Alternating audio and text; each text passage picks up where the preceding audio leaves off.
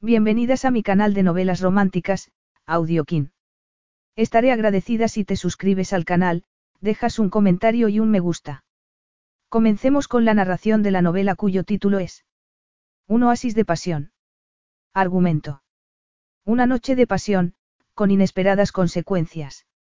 La madre de Millie había muerto en extrañas circunstancias una noche a bordo del yate del jeque Saif cuando ella era solo una adolescente.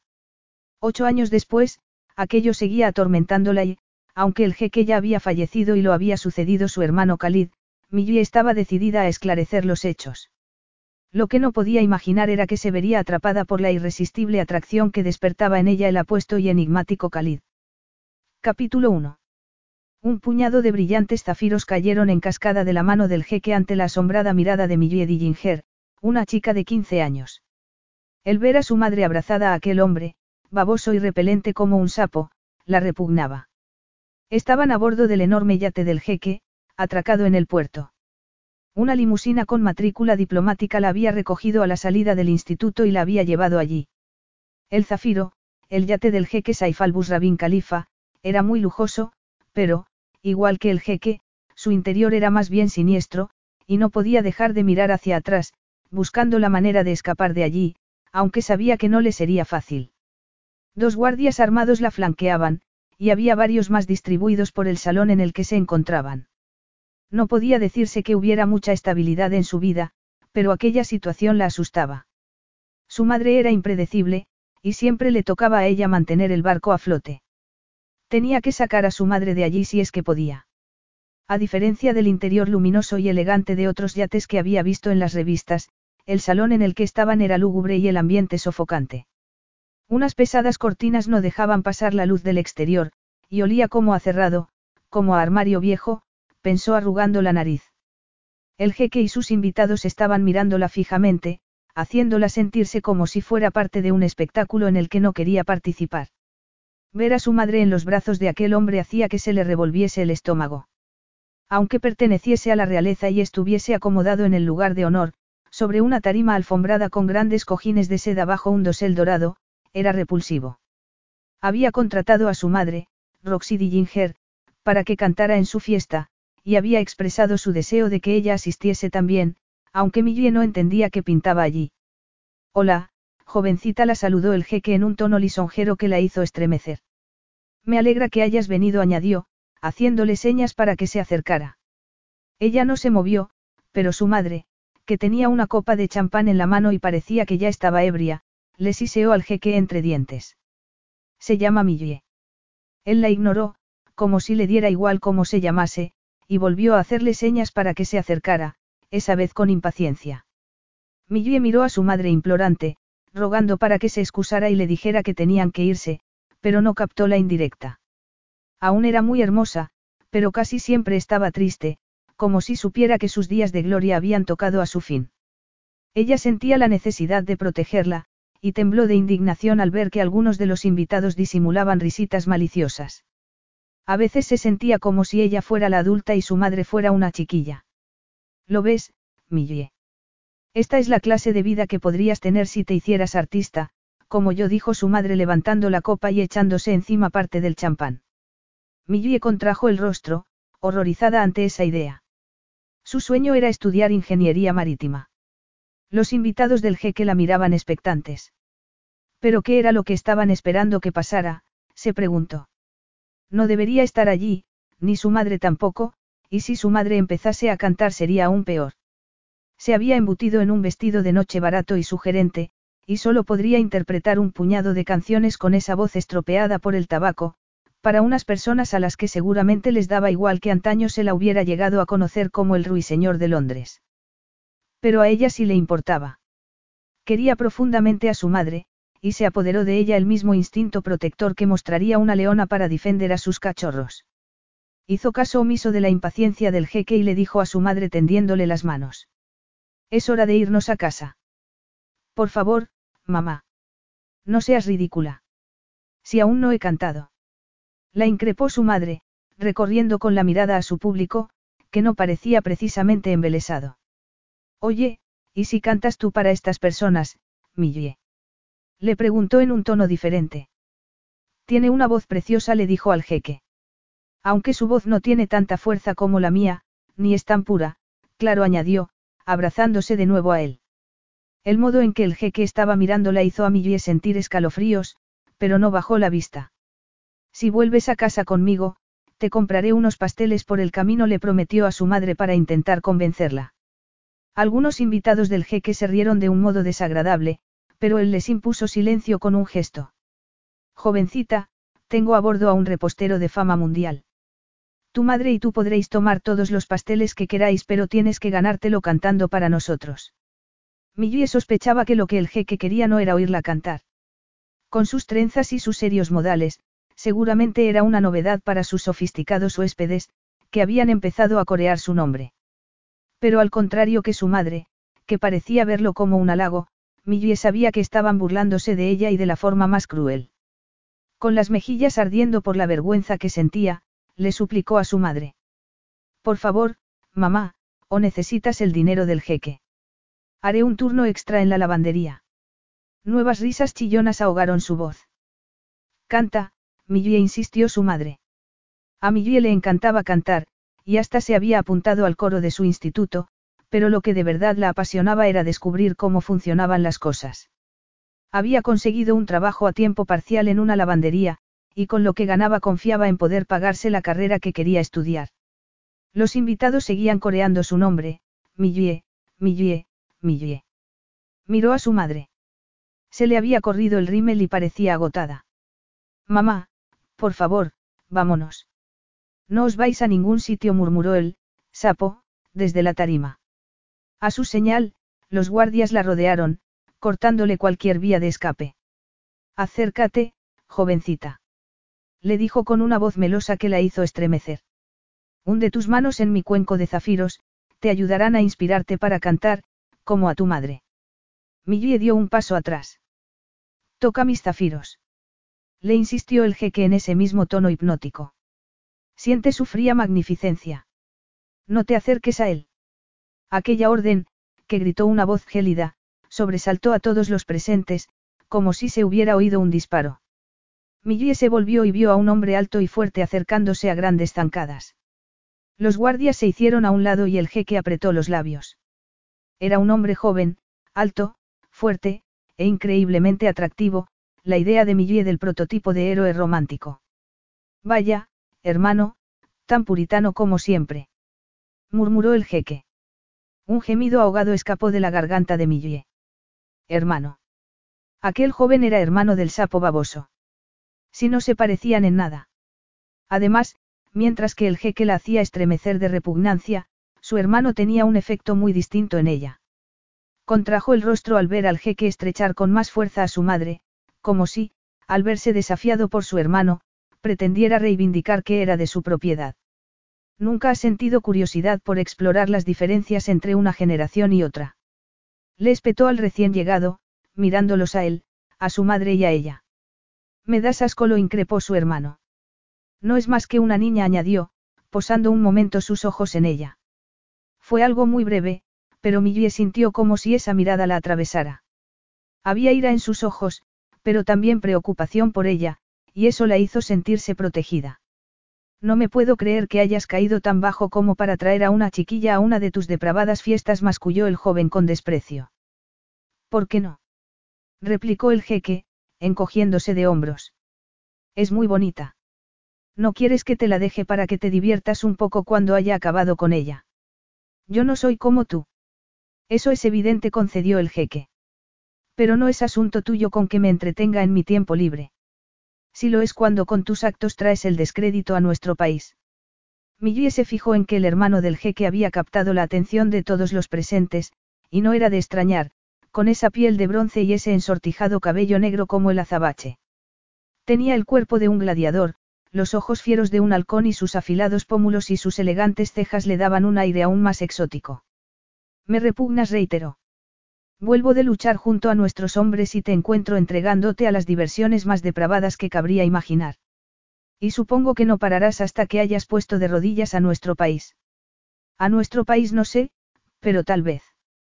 Murmuró el jeque, lanzándole una mirada lasciva a Millie. Ella gimió, sorprendida, cuando el hermano del jeque le rodeó los hombros con el brazo, en un gesto protector. No dejaré que la toques. El jeque agitó la mano con pereza. El príncipe Khalid se toma todo demasiado en serio, dijo, mirando a sus invitados. Siempre ha sido igual, añadió, posando de nuevo los ojos en su hermano.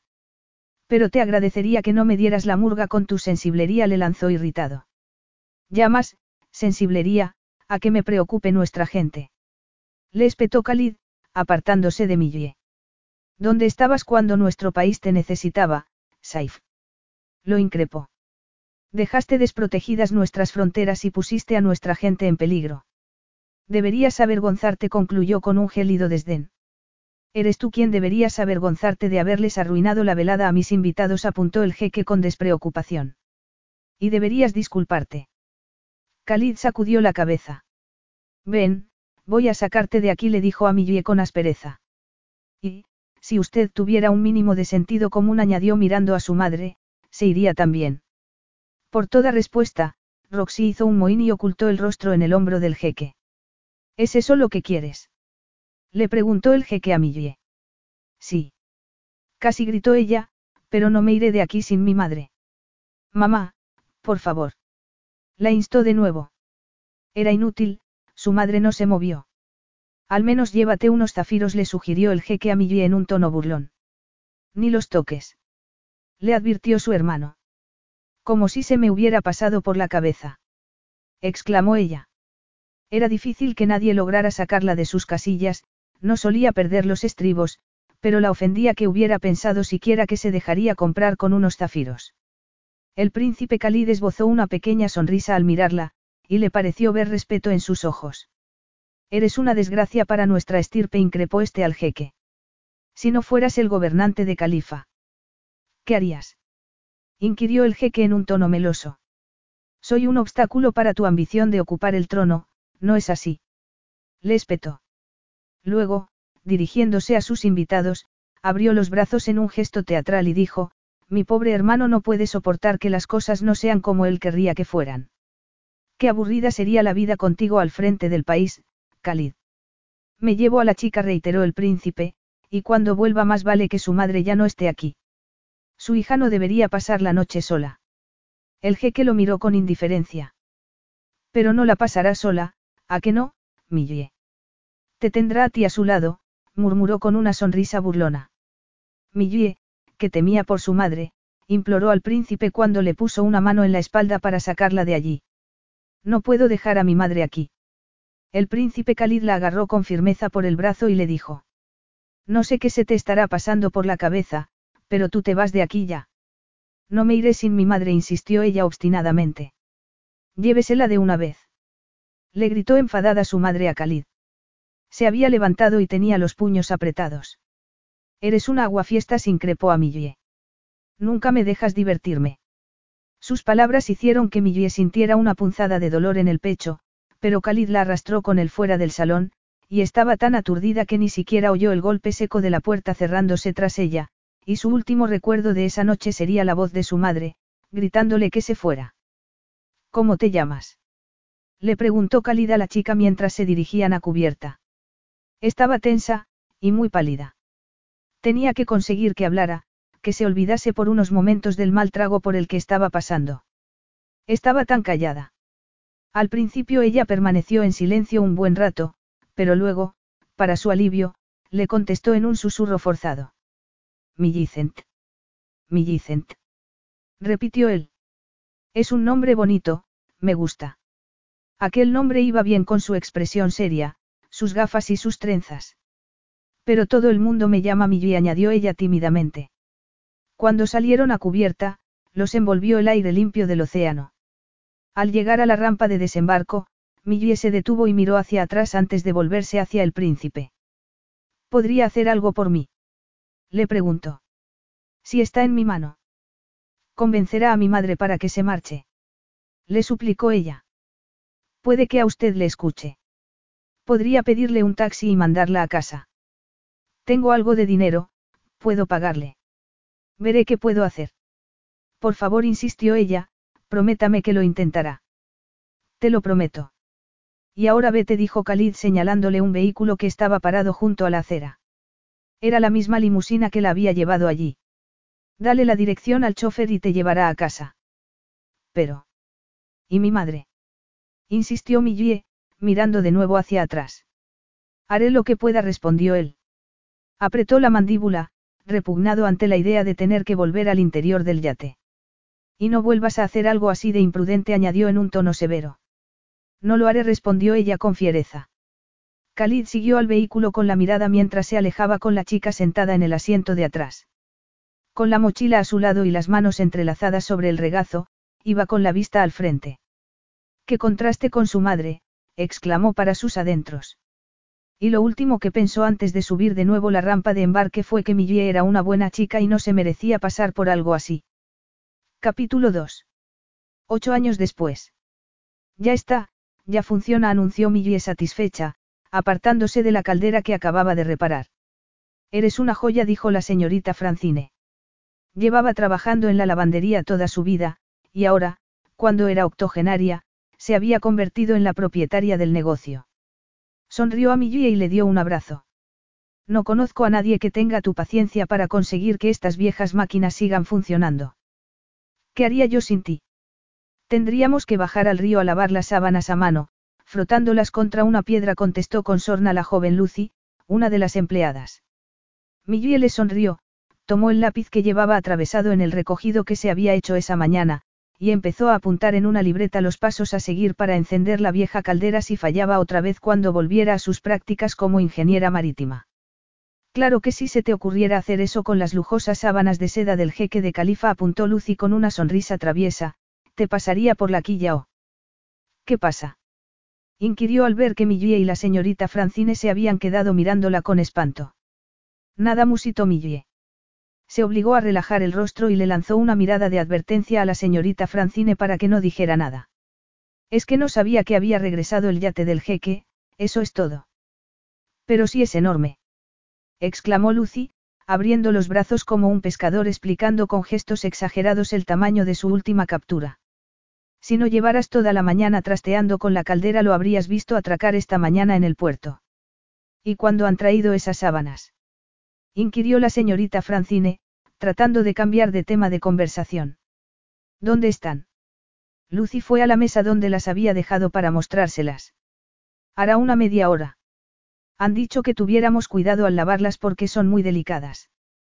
Pues con un yate de ese tamaño en el puerto tendremos que espabilarnos, porque nos va a salir el trabajo por las orejas con todo lo que nos traerán para lavar, dijo la señorita Francine. Espero que no se nos estropee también la planchadora, añadió inquieta. No te preocupes, si se estropea la arreglaré también, la tranquilizó Millie. Cuando Lucy y los demás empleados estaban enfrascados en sus tareas, la señorita Francine le preguntó a Millie con discreción. ¿Seguro que estás bien? Claro, asintió Millie. Me encargaré de supervisar el lavado, el secado y el planchado de esas sábanas y las llevaré yo misma al yate, le aseguró en un tono grave. No tienes por qué hacer eso, replicó la señorita Francine, mirándola preocupada. Ya las llevaré yo. Quiero hacerlo, insistió Millie. Es una cuestión de orgullo. Tenía que demostrarse que podía hacerlo. Además, después de ocho años buscando pistas para poder esclarecer la muerte de su madre, tal vez aquello supusiera una oportunidad. Bueno, si estás segura, no seguiré intentando disuadirte, respondió la señorita Francine. Aunque no sé si creerte cuando dices que estás bien. Estoy bien, de verdad, insistió Millie, tratando de parecer animada. A su anciana amiga, sin embargo, no la convenció demasiado. Mientras entre las dos metían las sábanas en un saco de algodón que usaban para los tejidos más delicados antes de lavarlos, Millie añadió. Hacía mucho que no venía con su yate por aquí. Supongo que después del accidente el jeque Saif se ha visto obligado a permanecer por un tiempo fuera del país. Millie. El tono preocupado de la anciana la hizo alzar la vista. ¿Qué ocurre? Debería habértelo dicho, murmuró la señorita Francine, sacudiendo la cabeza con pesar, no es el jeque Saif quien está a bordo de El Zafiro. Murió hace unos años, por su obesidad, según la prensa añadió con una mueca de desagrado. Millie estaba demasiado aturdida como para hablar. Tú estabas fuera, haciendo prácticas en esa plataforma petrolífera. Pero entonces. Balbució Millie, ¿quién está a bordo del yate? Su hermano, el jeque Khalid contestó la señorita Francine. Millie se sintió como si se hubiese quedado sin aire. La muerte del jeque Saif apenas ocupó una pequeña columna en los periódicos, y estabas tan animada cuando volviste que no quise contártelo por no hacerte recordar el pasado. Gracias, murmuró Millie. No tienes que agradecerme nada, replicó la señorita Francine, poniéndole una mano en el hombro. Las dos se quedaron calladas. Millie había estado trabajando los sábados en la lavandería cuando había ocurrido la trágica muerte de su madre, y la señorita Francine le había ofrecido un lugar donde vivir.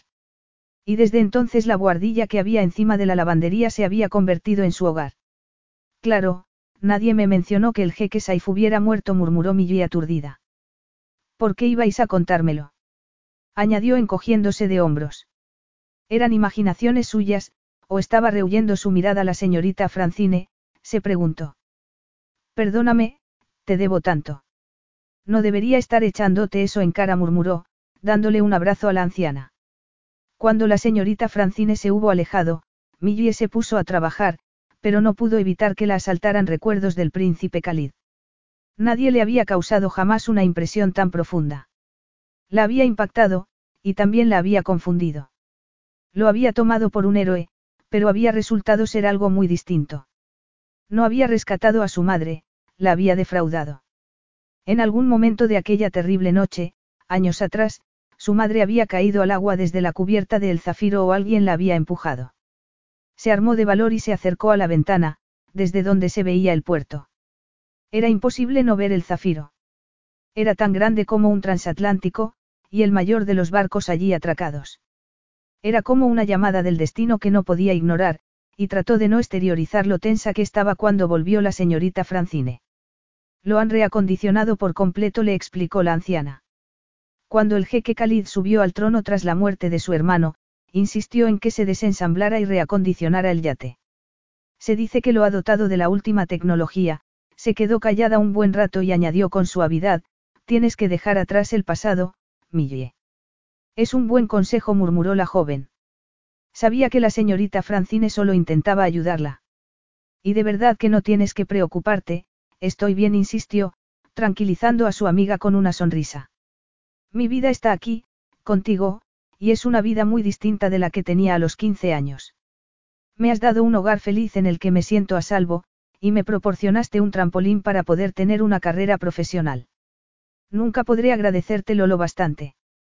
No hace falta que me des las gracias, le aseguró la señorita Francine. No podría quererte más si fueras mi hija.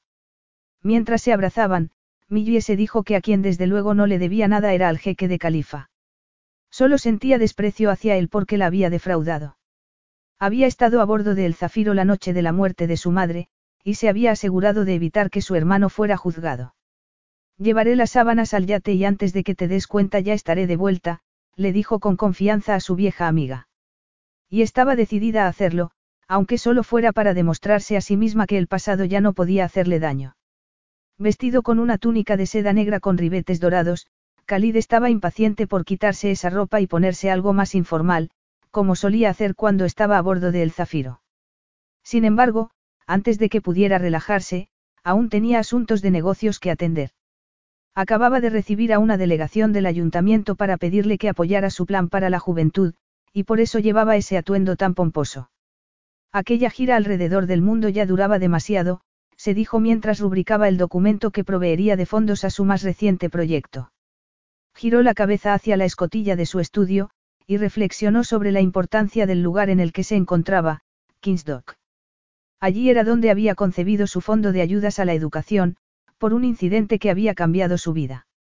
Jamás había pensado que volvería allí, pero había decidido que no iba a dejar pasar la oportunidad de ayudar a los jóvenes necesitados a abrirse camino en la vida. El ayuntamiento había solicitado su colaboración, y por eso estaba allí. Cerró los ojos y se masajeó el cuello con la mano.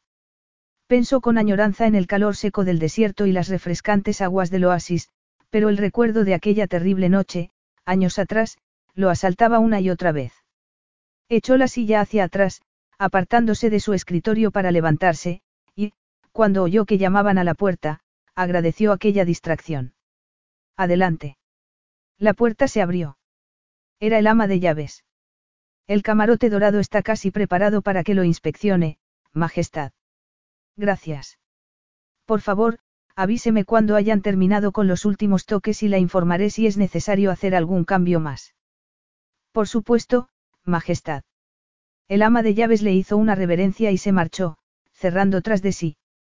Khalid no supervisaba todos los camarotes de invitados, pero aquel era para un invitado especial, su viejo amigo Tad, también conocido como Su Excelencia, el emir de Kalala. Tad y él habían ido juntos al colegio y la universidad y se habían alistado juntos en las fuerzas especiales.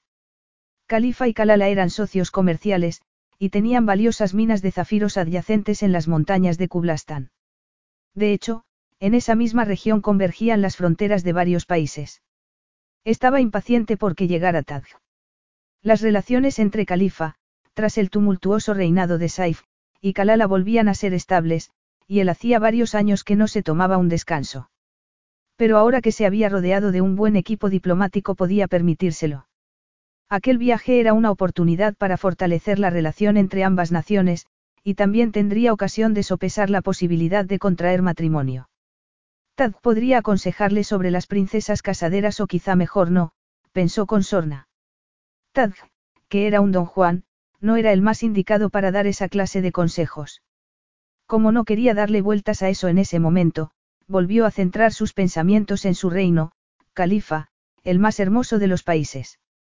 La prosperidad de los últimos años había permitido que surgieran modernas ciudades, como espejismos en medio del océano de arena, y aunque a un visitante casual el desierto podía parecerle un entorno hostil, la verdad era que bullía de vida, sobre todo en las inmediaciones de los oasis, donde los animales que tanto amaba, el íbice y el orix, prosperaban bajo su protección.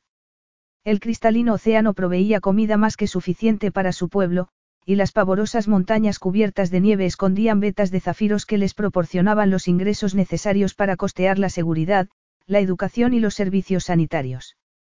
Para él no había ningún lugar en el mundo que pudiera compararse con Califa, y su espíritu se elevaba al pensar en su amada patria.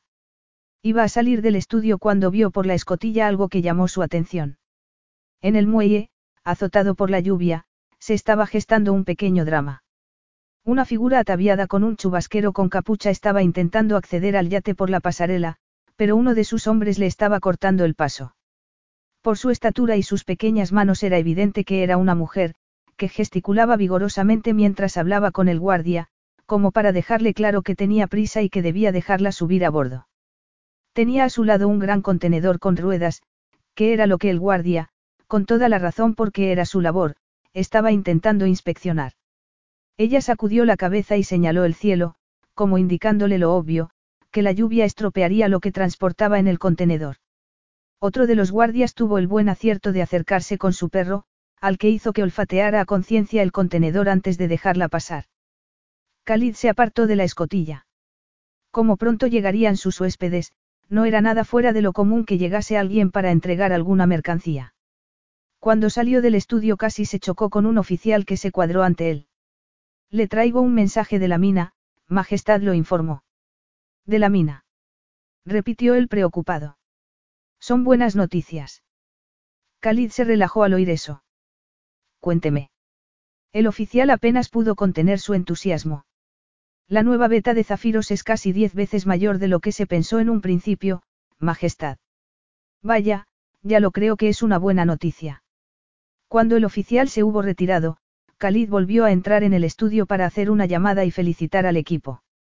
Josef, el gerente de la mina, se puso al teléfono, y tras una animada charla de un par de minutos se despidió de él, prometiéndole que pronto estaría de regreso en Califa y lo celebrarían. Luego abandonó su estudio de muy buen humor. Tenía el tiempo justo para ir a supervisar los preparativos del camarote de Tad, y luego se daría una ducha y se arreglaría para la velada. Iba a ser una fiesta muy distinta de las que había celebrado su difunto hermano allí, a bordo de El Zafiro. Los invitados serían personas con quienes se podía tener una conversación interesante y enriquecedora, y no habría excesos de ningún tipo. Capítulo 3. Volver a El Zafiro no fue tan fácil como Millie se había imaginado. El corazón había empezado a latirle como un loco desde el momento en que había subido a bordo. El pasado ya no podía hacerle daño, se dijo. Las cicatrices de aquella noche de años atrás no la habían hecho más débil, sino más fuerte. Sin embargo, por más que se lo repetía no conseguía calmarse, y los recuerdos acudieron en tropel a su mente. La garganta se le secó cuando el guardia la condujo hacia las impresionantes puertas de doble hoja por las que se accedía al interior del yate. Antes de entrar, se detuvo un momento e inspiró profundamente. Lo primero en lo que se fijó fue en que ya no flotaba en el aire aquel olor empalagoso que recordaba. Ocho años atrás no había sabido identificarlo, pero intuía que debía de haber sido olor a cannabis. Ahora olía a limpio, y el aire era tan fresco como en el exterior. No se veía ni una mota de polvo, ni una colilla de cigarrillo, ni un botellín vacío rodando por el suelo. Tampoco se oía música estridente, ni risas crueles, solo el murmullo casi imperceptible de la maquinaria del yate. Un miembro de la tripulación se acercó para hacerse cargo del carro, pero al ver el estado en el que se hallaba le sugirió que tal vez sería mejor descargarlo allí mismo.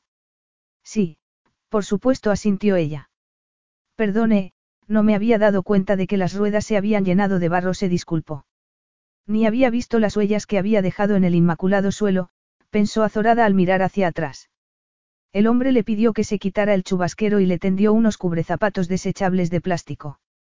Millie quería dejarle una nota al jeque Khalid para pedirle que la recibiera, y se preguntó, mientras se ponía los cubrezapatos, si aquel empleado podría pasársela a algún superior que se la entregara al jeque. Aunque probablemente él se negaría a recibirla, tenía que intentarlo. El empleado la ayudó a descargar las sábanas y le pidió que lo siguiera hasta el camarote de invitados al que pertenecían para que las colocara en la cama. Pasaron por otra puerta de doble hoja y entraron en un mundo de un lujo que jamás se habría podido imaginar. Los cuadros que colgaban de las paredes eran muy hermosos, igual que los adornos de valor incalculable que se exhibían en vitrinas de cristal. Le habría encantado pararse a admirarlos. Llevaban tanto rato andando que estaba empezando a preguntarse cuándo llegarían a su destino. El yate era más grande de lo que recordaba, aunque también era cierto que hacía ocho años solo había visto de él el gran salón. Podría perderse y que nunca se volviera a saber de ella. Como su madre. No era momento de pensar en esas cosas, se dijo. Había ido allí por su trabajo y en cuanto hubiera terminado se largaría de inmediato de allí. Millie Dillinger, murmuró Khalid para sus adentros, mientras se dirigía a la zona de los camarotes de invitados.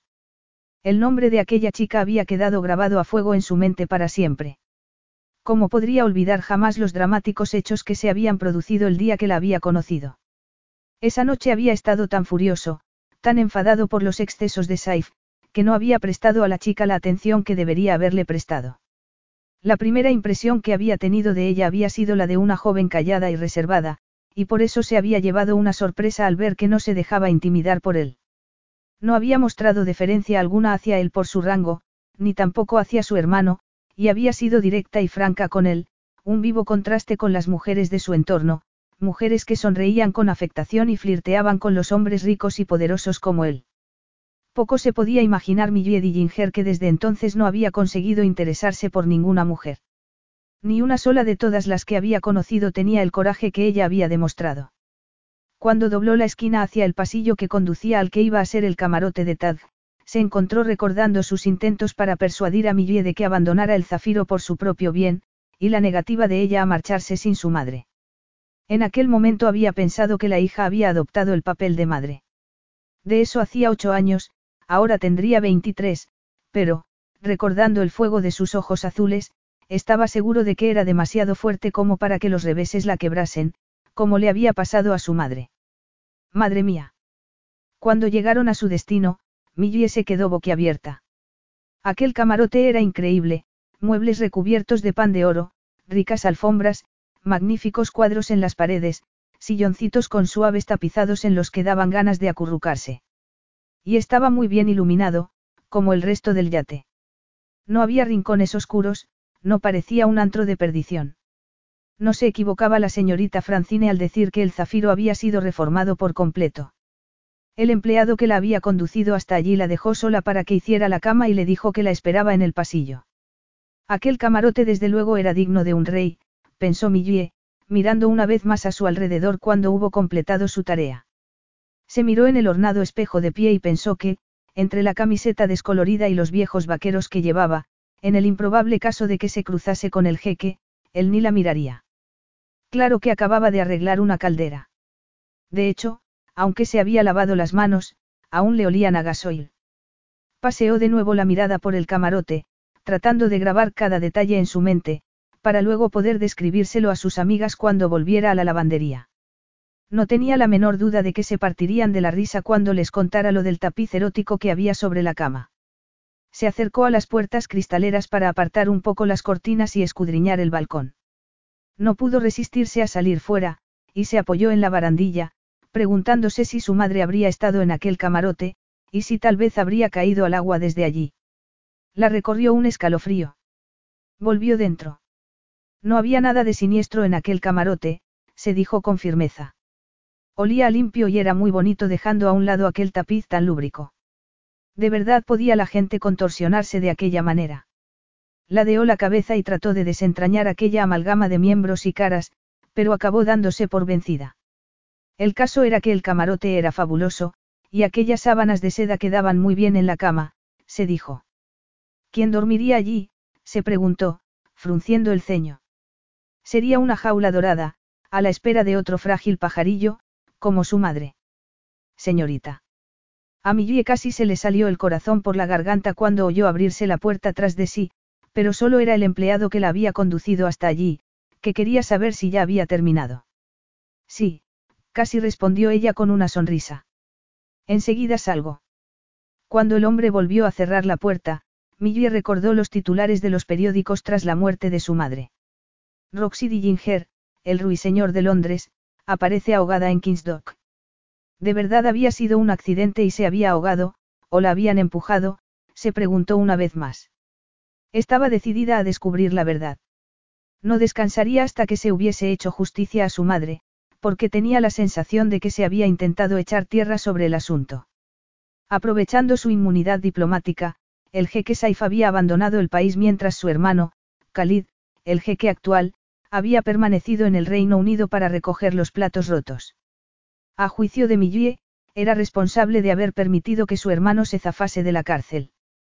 La investigación forense había determinado que las drogas y el alcohol habían contribuido a que su madre se ahogase, pero... ¿Quién le había dado esas drogas? Se sentó en el tocador, sacó la libreta que llevaba siempre, y se quitó el lápiz del pelo para escribirle la nota al jeque. Cuando la puerta volvió a abrirse tras ella, dio un respingo. Khalid detestaba la ostentación, todo lo contrario que su difunto hermano, y el camarote dorado era para él un recordatorio de hasta qué punto la riqueza podía corromper a un hombre. Estaba seguro de que a Tad, su invitado, no se le escaparía la ironía de que lo alojase en un camarote así cuando ellos habían dormido en una tienda de campaña durante el tiempo que habían estado sirviendo en las fuerzas especiales. Tras la muerte de su hermano había hecho que remodelaran por completo el yate, aprovechando para modernizar la maquinaria, aunque había mantenido aquel camarote vintage prácticamente como estaba, y había dado mucho que hablar porque era único en su autenticidad histórica y por el tapiz erótico que colgaba sobre la cama. Cuando dobló la esquina y llegó allí, se encontró con un empleado apostado junto al camarote que se irguió al verlo aparecer. Majestad, dijo, haciéndole una reverencia. Khalid respondió con un asentimiento de cabeza y le preguntó qué hacía allí. Estoy esperando a una joven que ha venido de la lavandería para traer unas sábanas limpias. Está colocándolas en la cama. Ya debe de estar terminando. Khalid abrió la puerta del camarote, y se quedó de piedra al ver a la joven que, al oír abrirse la puerta, se había levantado de la butaca en la que estaba sentada, y se había vuelto sobresaltada. Millie. murmuró Khalid. Millie Dillinger. A pesar de los ocho años que habían pasado, habría sido imposible que no la hubiese reconocido. Había cambiado mucho, ya no llevaba trenzas, ni gafas, pero su mirada seguía siendo firme, y eso le confirmó que su fuerza interior seguía intacta. Ahora comprendía que era la chica a la que había visto hacía unos minutos en el muelle.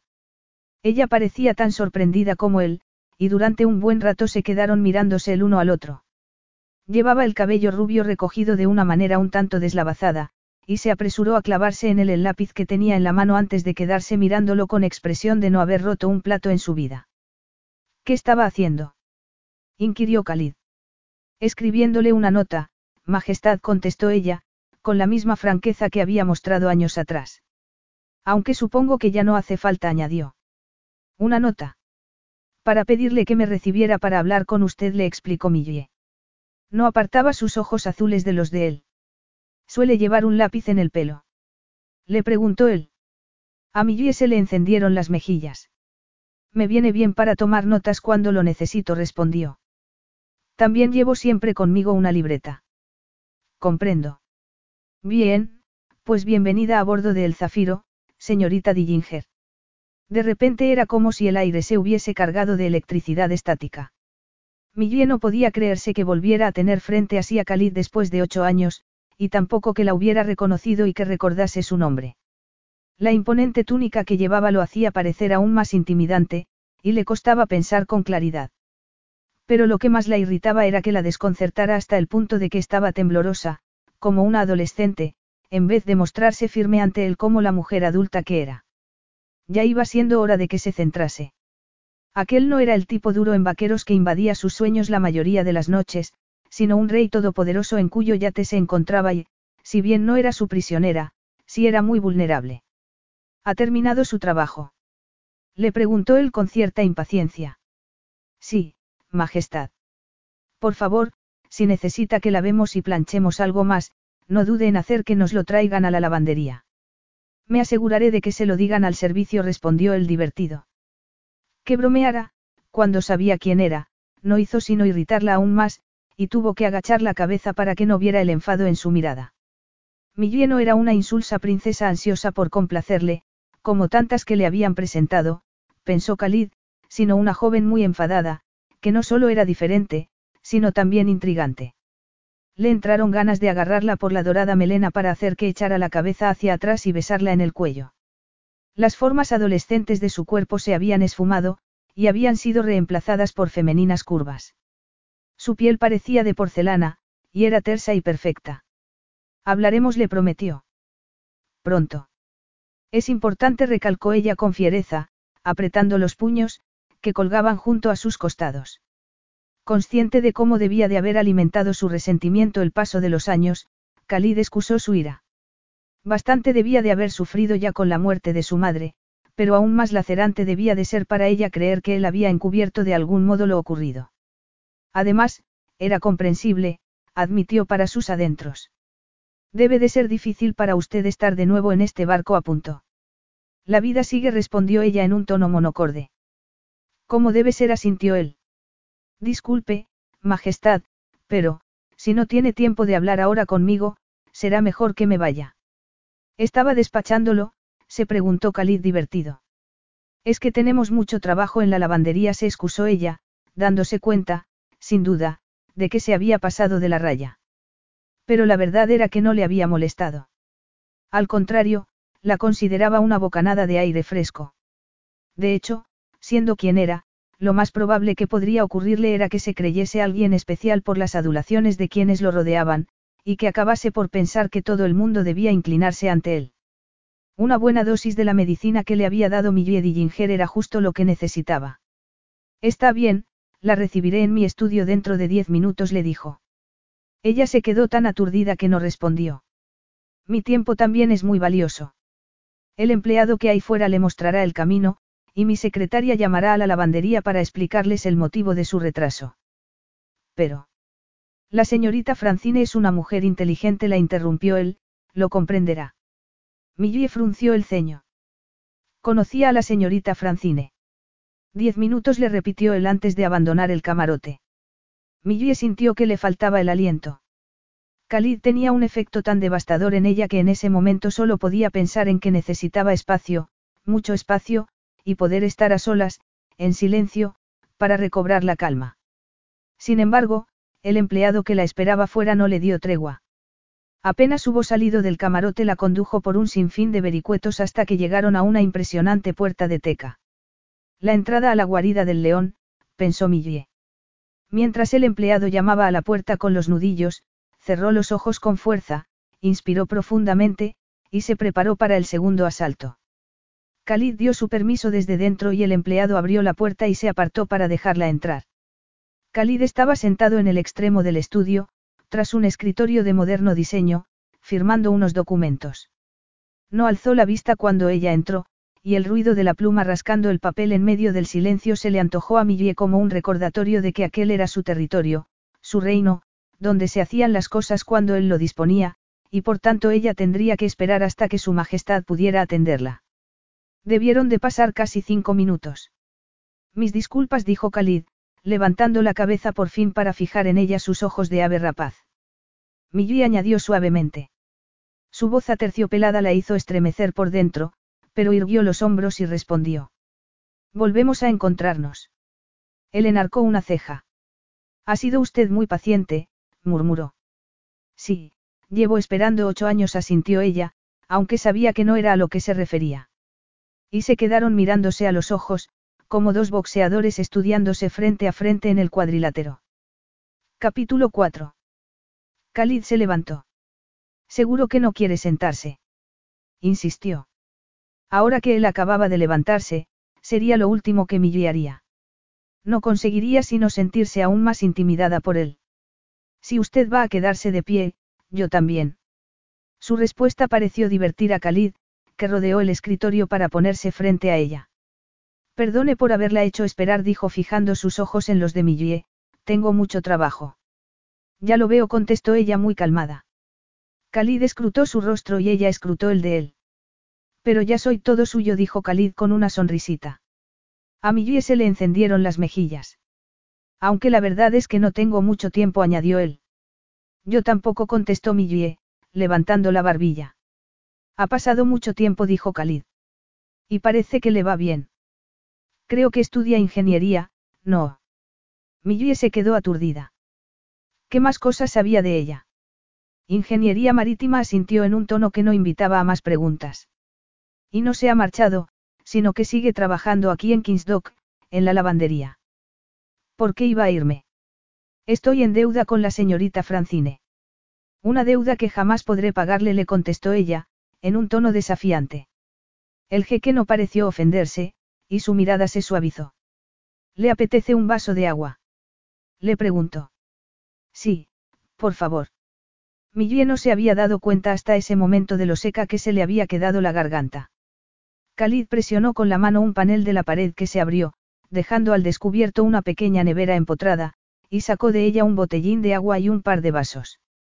Cuando le tendió uno sus dedos se rozaron, y a Millie se le cortó un instante el aliento. Creo que necesitaríamos más tiempo para hablar del que puedo dedicarle ahora mismo, dijo Khalid. Y no estaría de más que se relajara un poco y confiara en mí. Que confiara en él. Lo estaba diciendo en serio.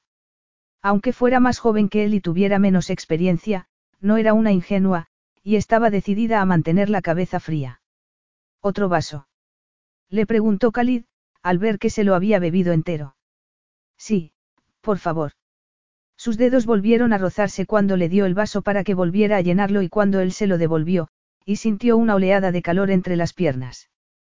Casi lamentó verlo retroceder para apoyarse en la pared. ¿Por qué tiene el ceño fruncido? Le preguntó Khalid. Millie ni siquiera se había dado cuenta de que lo estaba frunciendo. Bueno, no esperaba encontrarlo a bordo, ni que estuviera dispuesto a hablar conmigo. Khalid se encogió de hombros. Pero me imagino que si ha venido a entregar esas sábanas habrá sido por voluntad propia a punto. Y cuando le he propuesto que viniera aquí, a mi estudio, no se ha negado. Khalid se había visto obligado a poner distancia entre ellos. La atracción que Millie ejercía sobre él era tan potente que no podía dejar de fantasear con poseerla sobre su escritorio, separándole las piernas y dándole lo que sus ojos hambrientos parecían estar suplicándole. Se imaginaba inclinado sobre ella, apretando la palma de la mano contra su pubis, explorando con los dedos la parte más íntima de su cuerpo, oyéndola gemir de placer, desnudándola, hundiéndose dentro de ella. Pero no podía claudicar a aquellas ansias carnales. Millie se había convertido en una mujer muy hermosa, pero seguía despertando en él el mismo instinto protector que ocho años atrás. Y, sin embargo, se moría por besar sus labios para borrar esa expresión obstinada, por besarla hasta que el placer le impidiera resistirse a él. ¿Pero qué estaba pensando? En vez de estar fantaseando con seducirla debería enviarla de vuelta a la lavandería sin más dilación. Se suponía que estaba buscando una prometida para casarse, no un romance. Y, sin embargo, había un abismo entre lo correcto y lo que deseaba. Por favor, le insistió, señalándole con un ademán la silla situada frente al escritorio. ¿Por qué no nos sentamos y sacamos provecho del poco tiempo de que disponemos? Millie se sentó a regañadientes. Puedo con esto, se dijo con firmeza, pero, cuando él volvió a sentarse tras el escritorio y sus profundos ojos negros se clavaron en los de ella, no pudo evitar que su mente se llenara de pensamientos ardientes. La culpa era de aquel tapiz erótico del camarote de invitados, se dijo, irritada consigo misma. Quiero saber qué ocurrió aquella noche, le dijo centrándose, después de que abandonara el yate. ¿Qué pasó? El silencio del jeque, que no dejaba de mirarla, se le hizo tan enervante que se le erizó el vello de la nuca y al cabo, en vez de responder, se levantó y rodeó la mesa para situarse frente a ella. ¿Qué le hace pensar que sé lo que pasó? inquirió con suavidad. Podría haberme enterado de forma indirecta del accidente. Indignada, Millie se levantó como impulsada por un resorte. Cree que fue un accidente. El informe del forense apuntaba en esa dirección, arguyó él muy calmado. Y se dio el caso por cerrado, dijo ella apretando los puños. ¿Le parece justo? No vi motivo alguno para contradecir ese informe. No, claro que no, murmuró ella con una risa amarga. Pero, aunque no presenciara lo que ocurrió, no esperará que me crea que no interrogó a su hermano al respecto. Apenas tenía relación con él. Eso no es excusa, replicó ella. Desesperada, se rebajó a suplicarle, no puede decirme nada. Nada que quiera usted oír. No me asusta lo que tenga que decir. Sé que mi madre tenía problemas con la bebida, y que se comportaba de un modo irresponsable. Por eso le pedí que volviera dentro y la sacara de allí. ¿Y si ella se hubiera negado a marcharse? inquirió él, sin apartar los ojos de los de ella. Pero algo habría podido hacer. O se quedó a burlarse de ella con los demás por lo patética que era. Las facciones del jeque se endurecieron. Confío en que sepa que jamás habría sido capaz de algo así. ¿Cómo voy a saberlo? Le espetó Millie acaloradamente. Usted no me cuenta lo que pasó y estoy segura de que hará que me vaya de aquí sin respuestas. Esa noche hice que se fuera por su propia seguridad. Y rompió la promesa que me hizo, respondió ella resentida. No me conoce, pero se atreve a juzgarme, murmuró Khalid. No creerá que justifico de algún modo lo que pasó aquella noche. No lo sé. Como ha dicho, no lo conozco. exclamó Millie. Tranquilícese, le dijo el jeque, poniéndole las manos en los hombros. Está muy nerviosa. Millie se apartó enfadada. No se atreva a decirme cómo tengo que sentirme. Lo increpó furiosa.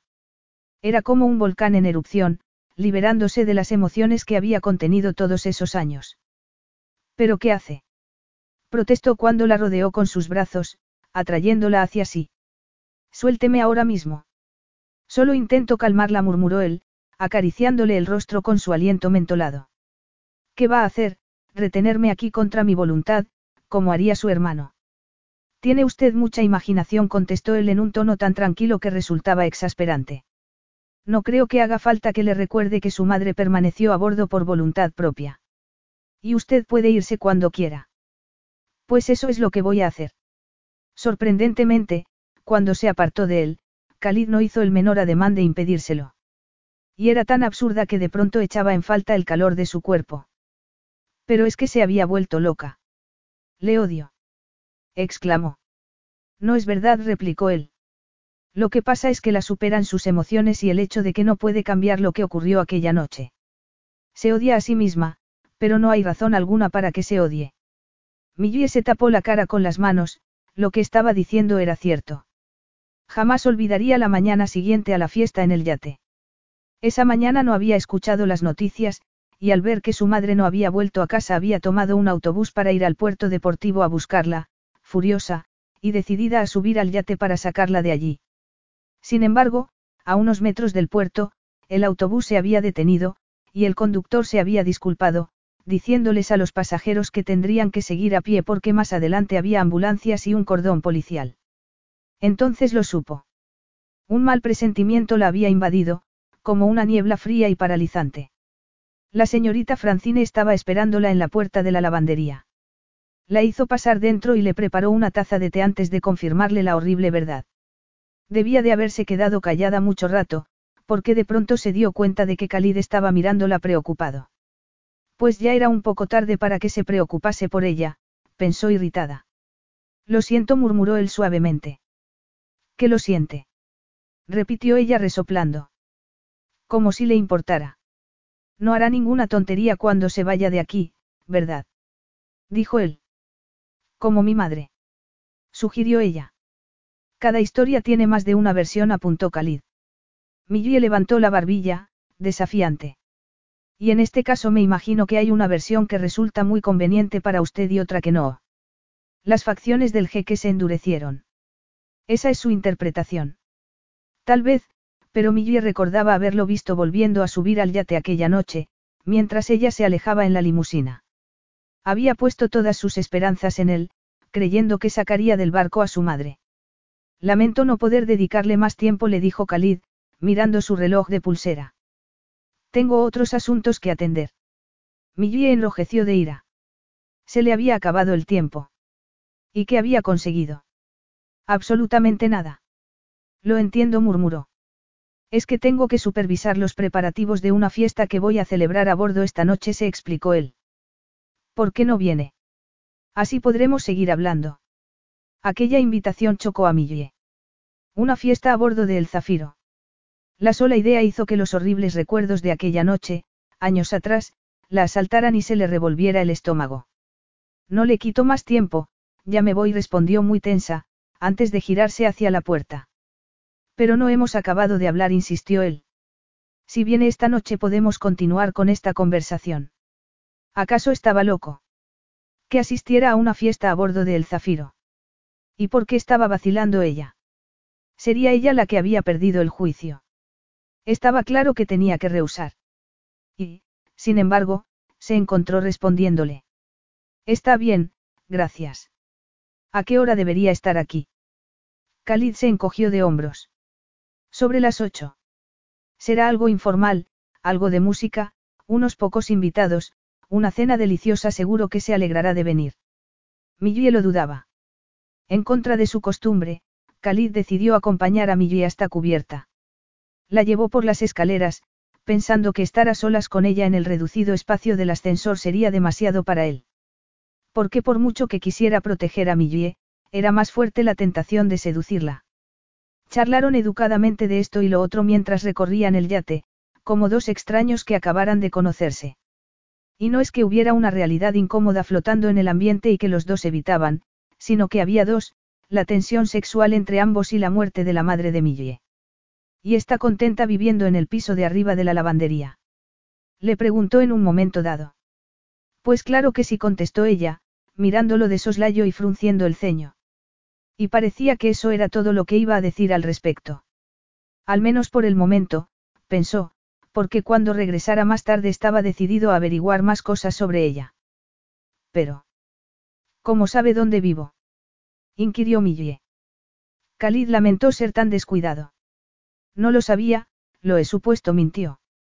Igual que sabía que estudio ingeniería. Inquirió Millie. Debería sentirme halagada por ese interés que tiene por mí, o pensar que un hombre como usted hace que se investigue a todas las personas a las que conoce. Khalid no contestó. Es igual, añadió ella, encogiéndose de hombros.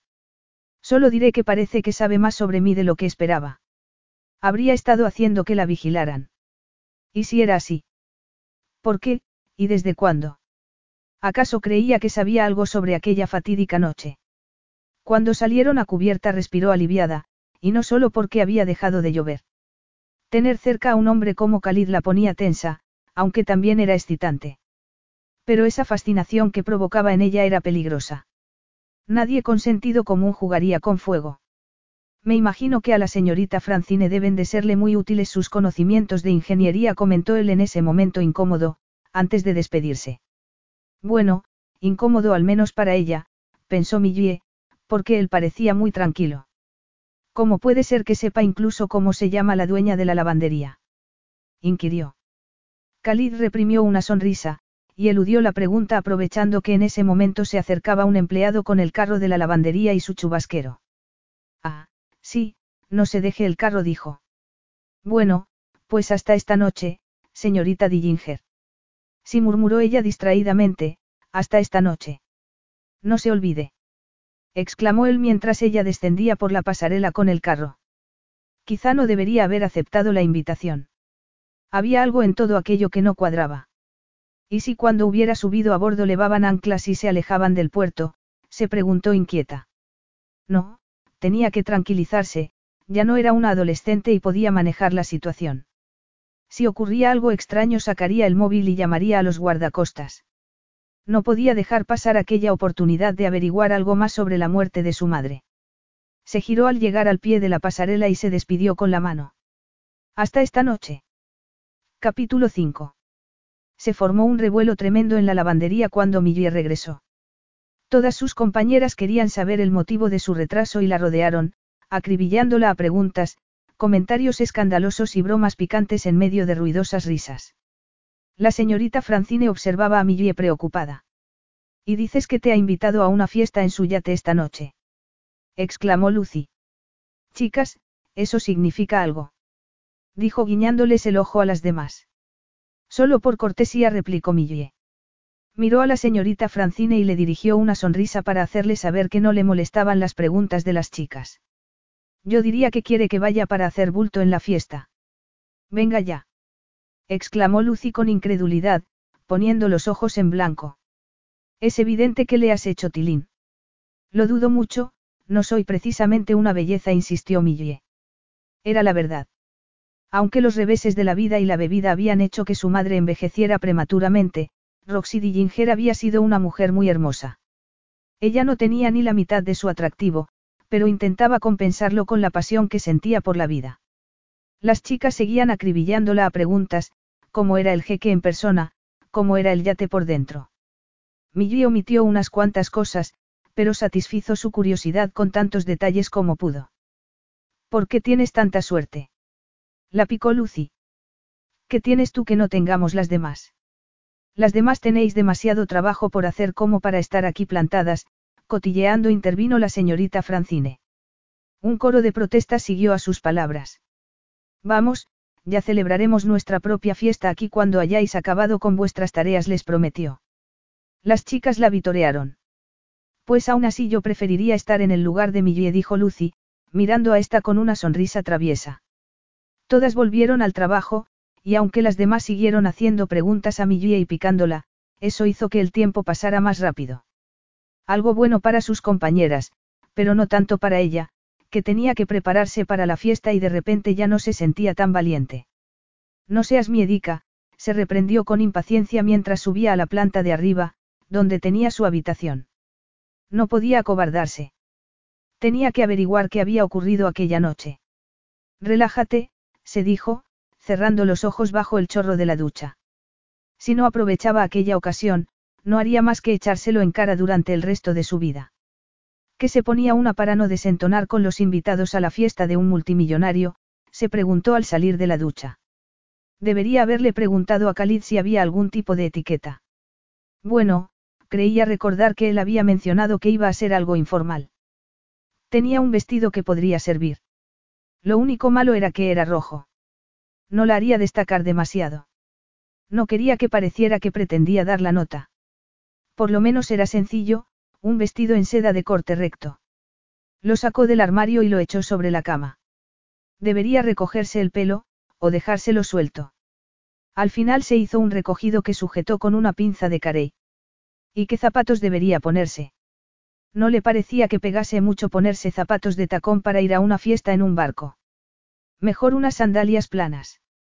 Y de ropa interior. Rebuscó en su cajón. Obviamente lo suyo sería que se pusiera unas braguitas recatadas. Porque entonces tenía en la mano un tanga.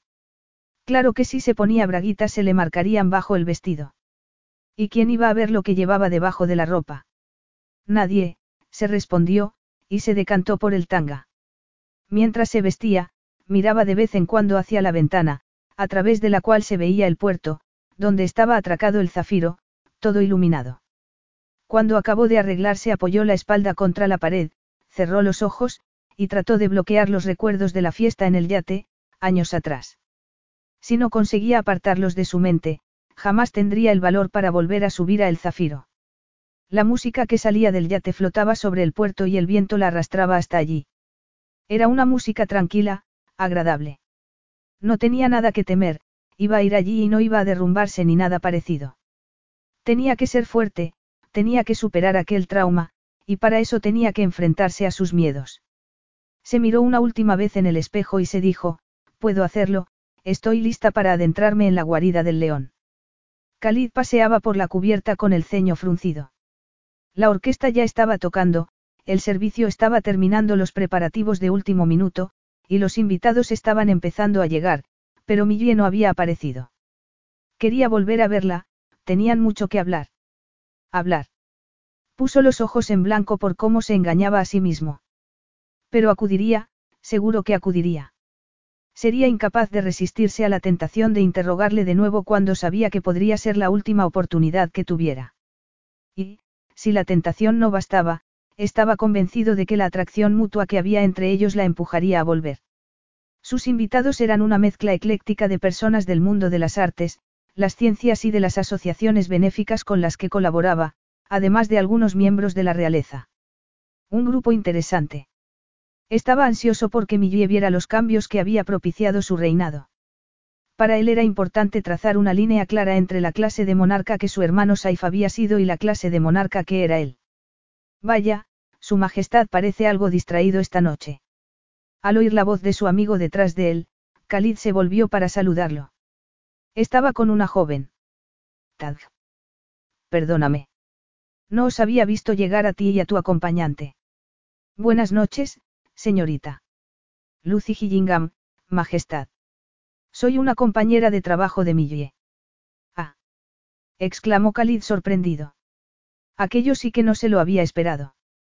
No tiene que hacerme ninguna reverencia, dijo con una sonrisa, levantándola, cuando ella hizo ademán de inclinarse ante él. Le doy la bienvenida a bordo de El Zafiro. Tengo la sensación de que la razón de que andes tan distraído tiene que ser una mujer muy hermosa, lo azuzó Tadg. ¿Puedo preguntar quién es? No, no puedes, contestó Khalid. Tu reputación te precede, amigo mío. No tenía la menor intención de hablar de Millie a un hombre al que llamaban el lobo del desierto porque era un Casanova. Parece que la fiesta es un éxito, observó Tad, mirando a su alrededor. Eso parece, asintió Khalid. En ese momento vio a Millie. Disculpadme, ha llegado alguien a quien debo saludar. Una mujer muy hermosa. Lo picó Tad divertido mientras él se alejaba. Millie acababa de subir a bordo y parecía un poco desorientada entre la gente y los camareros que pasaban ofreciendo copas de champán. Estaba espectacular con un sencillo vestido rojo. Los invitados se apartaron a su paso y pudo llegar hasta ella. Al final ha decidido venir, le dijo. Ella lo miró de arriba abajo y esbozó una sonrisa. Bueno, usted me invitó para que habláramos, respondió. ¿Cuándo podremos hacerlo? Tengo que dedicar algo de tiempo a mis invitados. Una hora como mínimo. Claro, lo entiendo, contestó ella al punto. Enviaré a alguien a avisarla. Siempre delega todo en otras personas. A Millie aquellas palabras se le habían escapado sin querer, y aunque por un momento pensó que no iba a contestar, al final Khalid dijo. No todo, señorita Dillinger. El tono seductor de su voz y su intensa mirada la hicieron estremecer, y deseó no haberle preguntado. De pronto se notaba la garganta seca. Bueno, pues le dejo para que se ocupe de sus invitados, le dijo. No se preocupe por mí, me entretendré observando a la gente y disfrutando de la música siempre y cuando no olvide su promesa. No la olvidaré, le aseguró él. Mientras se alejaba, le parecía que aún podía oler el embriagador aroma a flores silvestres del perfume de Millie, como si se hubiera impregnado de él, igual que no podía dejar de pensar en ella mientras saludaba a sus invitados y charlaba con ellos. A un simple espectador le habría parecido que el gobernante de Califa solo había estado departiendo con una bella joven que había captado su atención. Y en eso no había nada de inusual. Sin embargo, bajo esa aparente calma, se ocultaba una fuerte tensión sexual, como una falla geológica en el océano bajo la que había un volcán a punto de entrar en erupción. Tenía que relajarse, se dijo Millie mientras Khalid se alejaba. Encontrarse de nuevo a bordo del Zafiro la llenaba de ansiedad, y como necesitaba algo que la ayudase a no pensar en el pasado, se puso a pasear por la cubierta y a presentarse a los invitados. Y aunque al principio la había inquietado que pudiera estar adentrándose en arenas movedizas, como su madre años atrás, los invitados de Khalid no podían ser más distintos de los que habían acudido años atrás a la fiesta de su hermano. Millie no dio explicaciones de por qué estaba allí, pero tampoco se las pidió nadie. El jeque Khalid era un anfitrión generoso que había invitado a personas de toda condición social, y eran todas tan abiertas y agradables que consiguió abstraerse de sus pensamientos. De vez en cuando no podía evitar lanzarle miradas encubiertas a Khalid. Estaba guapísimo. No le hacían falta ropajes reales para realzar su masculinidad. Vestido como estaba con unos vaqueros y una camisa era la fantasía de cualquier mujer, porque su estatura, su tez morena y su físico atlético lo hacían irresistible. Lo que no se había esperado aquella noche era encontrarse en la fiesta con su amiga Lucy, y menos aún cuando vio al apuesto hombre al que acompañaba. Aquí está como un tren. Le siseó Lucy llevándola aparte mientras Tad hablaba con un matrimonio. Estás saliendo con el emir de Kalala. Le susurró Millie anonadada. Bueno, saliendo no. Lo he conocido en el muelle. Pensé en ponerme guapa y dejarme caer por aquí por si conseguía que alguien me colara en la fiesta, le explicó Lucy. ¿Cómo te va a ti con tu jeque? Ya te lo he dicho, no hay nada entre él y yo le reiteró Millie, pero sus ojos volvieron a desviarse hacia el lugar donde estaba Khalid. No deberían permitirle llevar túnica, murmuró Lucy. ¿Eh? inquirió Millie, volviendo la vista hacia ella. Túnica, repitió Lucy. Cuando lleva túnica no se aprecia ese cuerpazo que tiene. Solo debería llevar ropa que deje que nos alegremos la vista con él, como esos pantalones que se ha puesto. Ah, ya murmuró Millie. No me estás escuchando siquiera, ¿verdad? Le espetó Lucy. No puedes quitarle los ojos de encima. No estaba mirándolo, se defendió Millie. Además, lo importante es el interior de las personas, no el envoltorio, murmuró distraída. Pues tú dirás lo que quieras, repuso Lucy, pero yo estoy impaciente por quitarle a Tadge el envoltorio. Millie se rió, y, cuando su amiga se estaba alejando para unirse de nuevo a Tadge, la voz de Khalid a su lado le hizo dar un respingo. ¿Lista para hablar? Ya ha pasado una hora. Balbució ella, sintiendo que una oleada de calor le subía por el cuerpo. Vaya, se me ha pasado el tiempo volando. ¿Ha comido algo? Bueno, los canapés parecen deliciosos, pero prefiero reservarme para la cena. Comprendo, dijo él, asintiendo con la cabeza. Venga, acompáñeme. Mientras Millie lo seguía, Khalid se detenía con los invitados que lo paraban para hablar con él, y hasta la presentó como, una vieja amiga, algo que la dejó contrariada, aunque no dijo nada. Subieron las escaleras que llevaban a la cubierta superior, y al llegar Khalid se detuvo. Hace una noche preciosa, ¿verdad? Comentó, alzando la vista. Millie sintió en silencio y alzó la vista también. Había dejado de llover y el cielo estaba limpio y cuajado de estrellas. Y en una noche así se había ahogado su madre, en aquel puerto marítimo. Quiero mostrarle algo, le dijo Khalid. Millie sintió una punzada de aprensión, tal vez por su tono de voz. Lo siguió hasta la popa y frunció el ceño cuando Khalid se detuvo frente a un bote salvavidas. ¿Es esto lo que quería mostrarme? Aquí fue donde vi por última vez con vida a su madre, acurrucada en ese bote. Millie se alejó unos pasos, hasta la barandilla, y bajó la vista al agua con la mirada perdida. Khalid la siguió. ¿Se encuentra bien? Sí musitó ella.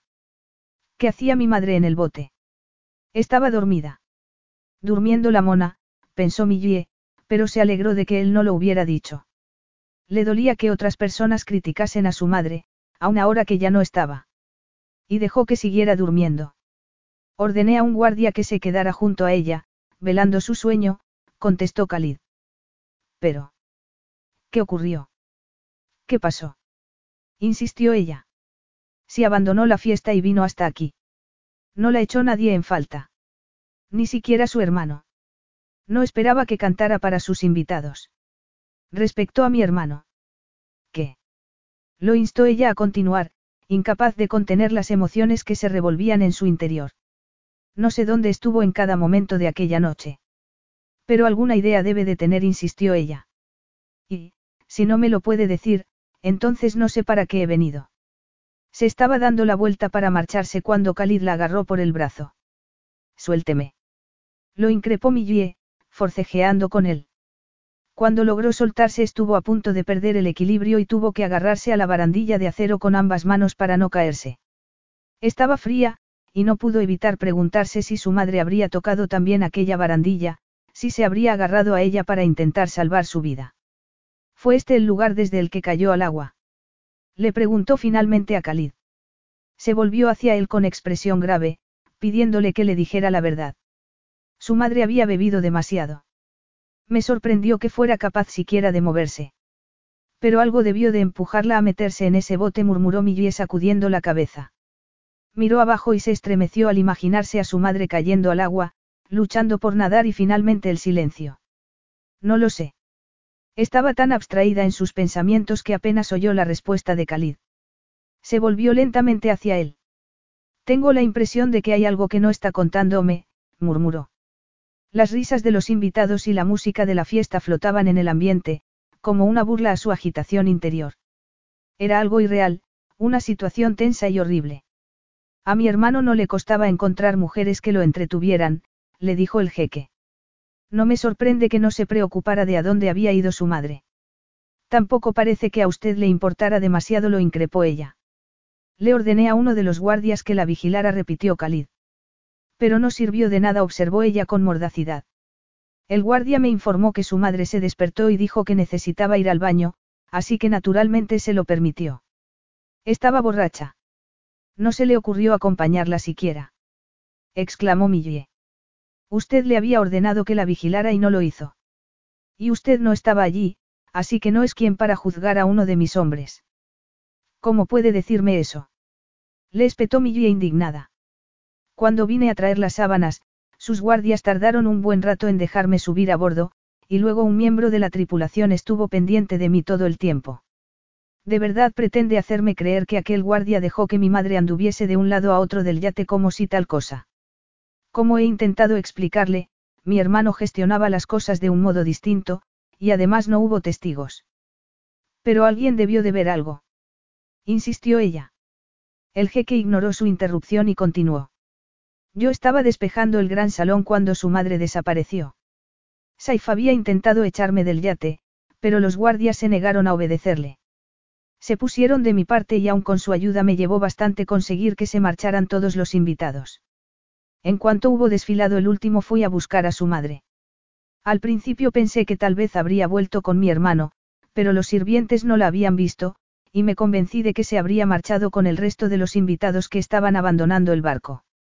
Entonces está diciendo que su hermano no tuvo nada que ver con la muerte de mi madre. Es lo que le dije a la policía.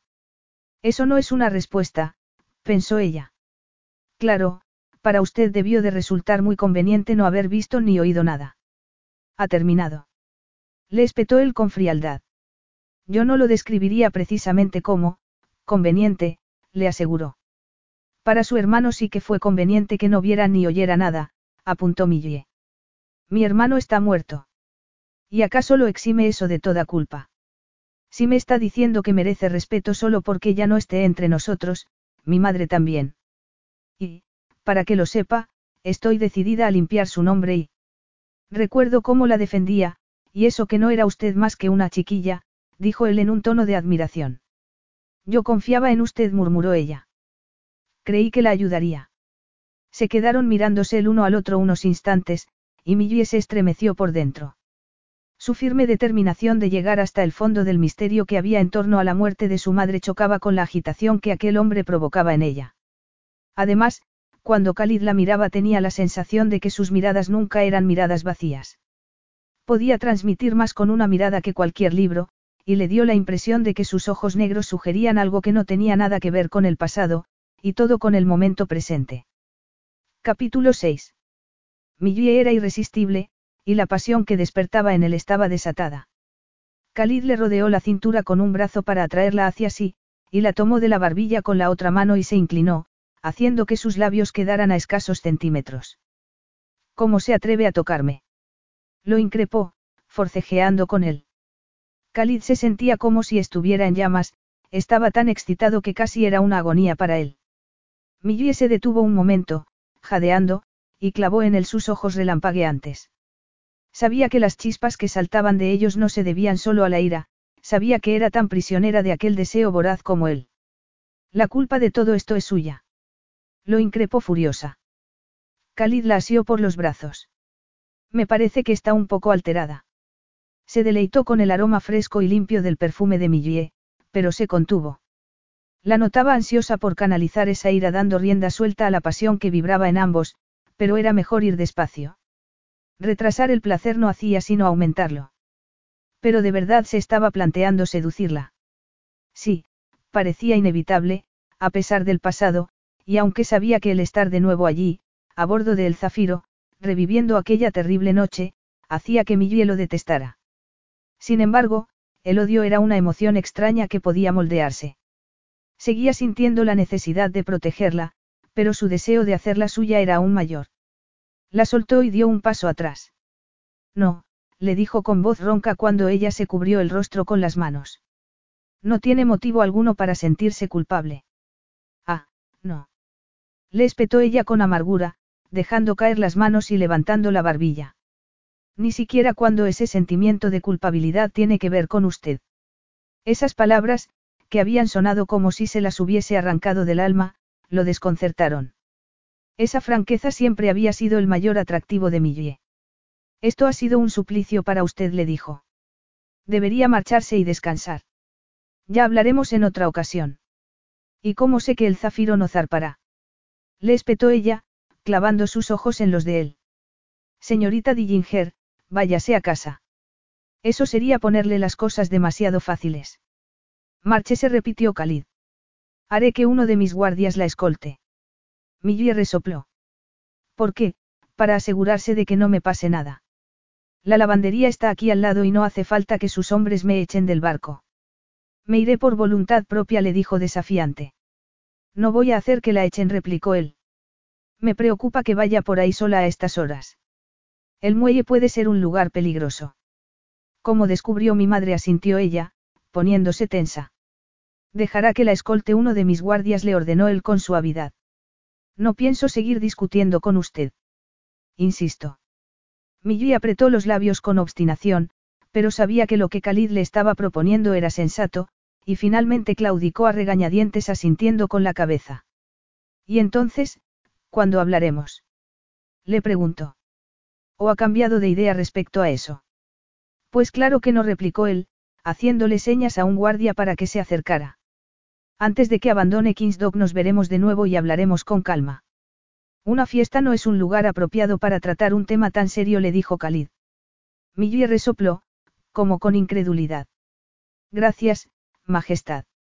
Buenas noches se despidió en un tono áspero. Cuando le tendió la mano, en vez de estrechársela, Khalid se la llevó a los labios, le besó con suavidad los nudillos y notó que Millie se estremecía. Mientras la veía alejarse supo que aquello no había terminado, de hecho, no había hecho más que empezar. Tendría que posponer su búsqueda de una prometida. ¿Por qué diablos había aceptado la invitación del jeque y había acudido a aquella fiesta? Dejándose caer en la cama, Millie se descalzó, arrojando los zapatos a la otra punta de la habitación. En vez de indagar más sobre la noche en la que había muerto su madre, había estado a punto de besar al hombre que sospechaba que había mentido a la policía y que había permitido que su hermano escapara del país. De verdad esperaba que se creyera que la muerte de su madre había sido accidental y que no había habido ningún testigo. ¿Y qué pasaba con las cámaras de seguridad del yate? Se levantó como impulsada por un resorte, fue hasta la ventana y descorrió la cortina. La fiesta duraría seguramente hasta altas horas de la madrugada, pensó observando el yate iluminado. Debería haber averiguado cuándo tenía pensado Khalid abandonar Kingsdock. A pesar de la promesa que le había hecho de que hablarían otro día, y si zarpaban esa noche mientras ella dormía. Tal vez jamás tendría otra oportunidad de interrogarle a conciencia y descubrir la verdad. Fue a por los zapatos, volvió a calzárselos y bajó de nuevo a la calle para regresar al puerto. No le costó convencer a los guardias para que la dejaran subir a bordo. Solo tuvo que sonreír y decirles la verdad. Me he dejado algo cuando abandoné la fiesta, les explicó. Y en cierto modo así era, había dejado un montón de preguntas en el aire. No se preocupe, señorita Dillinger, suba le dijo uno de los guardias. El corazón le latía como un loco mientras cruzaba la pasarela. ¿Cómo reaccionaría Khalid cuando la viera? Era demasiado tarde para preocuparse por eso, se dijo. Ahora no podía volverse atrás. No sabía que la hizo subir la vista mientras avanzaba entre los invitados, si un sexto sentido o una conexión invisible con Khalid, pero al hacerlo se encontró con que estaba en la cubierta superior, apoyado en la barandilla, mirándola, y lo vio apretar los labios e indicarle que subiera con un movimiento brusco de la barbilla. Khalid sintió una satisfacción triunfal cuando vio a Millie subiendo al yate. Había estado seguro de que volvería y la había estado esperando. Millie no era tonta, sabía que había algo que no le había dicho, y sabía que no podía arriesgarse a que zarpara ni perder la ocasión de hablar de nuevo con él. Sin embargo, fuera lo que fuera lo que esperase que le dijera, no podía decirle la verdad. La destrozaría. Era mucho peor de lo que Millie se podría imaginar. Ella se había forjado una nueva vida y era algo de lo que Khalid se alegraba. No ganaría nada volviendo la vista al pasado. Cuando Millie llegó a la cubierta superior le pareció como si el aire que lo rodeaba cambiara y se volviera más fresco. Y ella parecía tan etérea y vulnerable. Estoy aquí la llamó levantando el brazo. Millie avanzó hacia él. Sé lo que estoy haciendo, se dijo para sus adentros. Bienvenida de nuevo. Pase, hablaremos dentro, dijo Khalid, señalando con un ademán una puerta abierta detrás de él. Millie tropezó con un remache que sobresalía del suelo y se precipitó hacia adelante, pero Khalid fue rápido de reflejos y evitó su caída yendo hacia ella y sujetándola por los brazos. Por poco. murmuró cuando sus cuerpos colisionaron. Se quedaron un momento en silencio, mirándose a los ojos. ¿Qué es lo que quiere de mí, señorita Dillinger? Millie se encontró respondiendo para sus adentros que lo que quería era él, y aquello la desconcertó. Desde el momento de su reencuentro había estado luchando contra la atracción que sentía hacia él, pero parecía que no podía controlarla y lo peor era que, por la sonrisa que se había dibujado en los labios de Khalid, tenía la sensación de que lo sabía. Se apartó de él irritada. Tenía que centrarse en la razón por la que había ido allí. No sé lo que ocurrió esa noche, le dijo, pero sí sé que mi madre no era una mujer débil. Solo estaba desesperada y era vulnerable, y su hermano se aprovechó de eso. Pasemos dentro y hablemos, insistió él en un tono calmado. Cuando entró, Millie comprendió que estaban en sus aposentos privados. El salón en el que se encontraban era espacioso y estaba elegantemente amueblado. Lo que está claro es que se ha intentado echar tierra sobre ese asunto, le dijo a Khalid cuando él cerró tras de sí. Puede que esté dándole demasiadas vueltas, apuntó él, señalándole uno de los dos sofás para que se sentara. Millie permaneció de pie. O puede que usted no me esté contando toda la verdad. Los ojos de Khalid relumbraron, como si hubiese acertado. También puede ser que esté intentando protegerla, repuso con suavidad. O quizás sea lo que quiere que crea, replicó ella. Khalid la miró largamente con los ojos entornados. Es usted preciosa, murmuró. Millie le lanzó una mirada furibunda. He venido para hablar en serio. Y era verdad, por más que un cosquilleo de excitación la recorriera cuando una leve sonrisa se dibujó lentamente en los labios de Khalid. Lo he dicho en serio, muy en serio le aseguró con esa voz aterciopelada e hipnotizadora. Tenemos toda la noche para hablar, añadió encogiendo un hombro. Para, hablar, cuando estaba abrumándola con toda la testosterona que rezumaba. Debería haberse apartado cuando él alargó el brazo para quitarle la pinza del pelo, pero no lo hizo y su larga melena rubia cayó hasta su cintura. Preciosa, susurró Khalid de nuevo, arrojando la pinza a un lado. Cuando le peinó el cabello con los dedos, un cosquilleo delicioso recorrió a Millie, pero sacudió la cabeza, como si experimentar placer fuera un pecado. No tiene por qué sentirse culpable, le dijo Khalid. El deseo es una emoción natural, y algo muy humano. Es una emoción a la que soy perfectamente capaz de resistirme, le aseguró Millie, apartándose de él. Khalid se rió suavemente. Tiene el mismo espíritu combativo que me deslumbró hace ocho años. Si me mostré combativa entonces fue por la preocupación que sentía por mi madre, apuntó ella. Me prometió que volvería a bordo y la sacaría de allí, le recordó. Aún no me ha dicho qué es lo que quiere de mí, señorita Dillinger. Yo podría hacerle la misma pregunta, le espetó ella irritada. De pronto fue como si se hubiera roto un dique de contención. Tú eres lo que quiero, respondió Khalid. A Millie se le escapó un gemido ahogado. Se debatía entre la culpa y el deseo. Ella lo deseaba y él a ella también. Para alguien cuya experiencia sexual se limitaba a algunos torpes encuentros en la parte trasera de un coche, que un hombre como el jeque Khalid quisiera seducirla se le antojaba irreal. Que un hombre que podría enseñárselo todo quisiera abrirle la puerta a un mundo de sensualidad con el que solo había fantaseado era una locura. Debería irme, murmuró. Sin descubrir qué podrías obtener de mí. ¿De qué estaba hablando ahora? De información sobre aquella noche, años atrás, o de sexo. Millie sacudió la cabeza, en un intento por recobrar la cordura, pero el deseo era una fuerza poderosa e inmisericorde. ¿Qué daño podría hacer sucumbir por una noche a la tentación? Además. ¿Y si así consiguiera sonsacarle algo más? Pero en qué estaba pensando, en interrogarlo mientras dejaba que la sedujera. De verdad esperaba que traicionara a su hermano. ¿Y bien? Insistió él, avanzando hacia ella. ¿Te quedas entonces? Creo que me subestimas, contestó Millie con voz tensa. Khalid se rió. Jamás cometería ese error, Millie Dillinger, pero me parece que tú sí podrías caer en él, murmuró inclinándose hacia ella. Su rostro estaba peligrosamente cerca del suyo, y Millie, que no sabía qué esperar, se quedó paralizada cuando sus labios rozaron los de ella.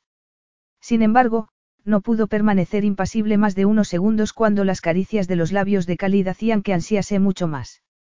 Hasta entonces había creído que era fuerte, pero jamás se había topado con un hombre como Khalid. De tentarla pasó a besarla, y con una maestría que no se había esperado.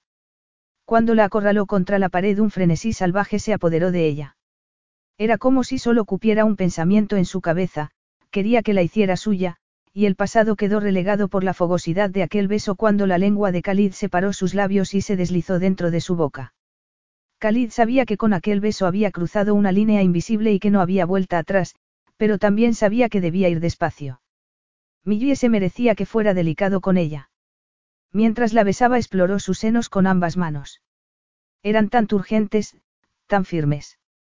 Cuando frotó las yemas de los pulgares contra sus pezones erectos, Millie gimió y cubrió sus manos con las suyas, como pidiéndole que no parara.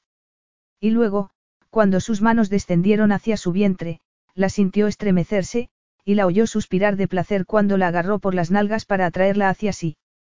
Millie arqueó la espalda, pidiéndole más, pero Khalid decidió que era el momento de parar. ¿Por qué? protestó ella, visiblemente decepcionada. ¿Por qué no se puede tener tanta ansia? Hay que aprender a esperar, murmuró contra sus labios. Pero es que yo no quiero esperar. exclamó ella. Bueno, podría cambiar de opinión, pensó Khalid. Millie suspiró temblorosa cuando le separó las piernas con el muslo y deslizó una mano hacia su pubis. Tal y como se había imaginado que ocurriría, Millie gimió excitada. Aún no le susurró, acariciándole el lóbulo de la oreja con la lengua y su cálido aliento. Entonces, ¿cuándo? Inquirió ella con voz trémula. Khalid la tomó de la mano y la llevó por un pasillo hasta su dormitorio, pero cuando hubo cerrado la puerta tras ellos, envolviéndolos en un tenso silencio, se dio cuenta de que de nuevo estaba yendo demasiado deprisa. Siempre había tenido a gala su férreo autocontrol, pero con Millie allí su capacidad de autocontrol pendía de un hilo. Deseaba tanto a Millie que si ella hubiera sido una mujer con más experiencia no se lo habría pensado y estaría poseyéndola ya contra la puerta, dándoles a ambos el alivio que ansiaban. Te necesito, susurró Millie contra su cuello, atormentándolo aún más.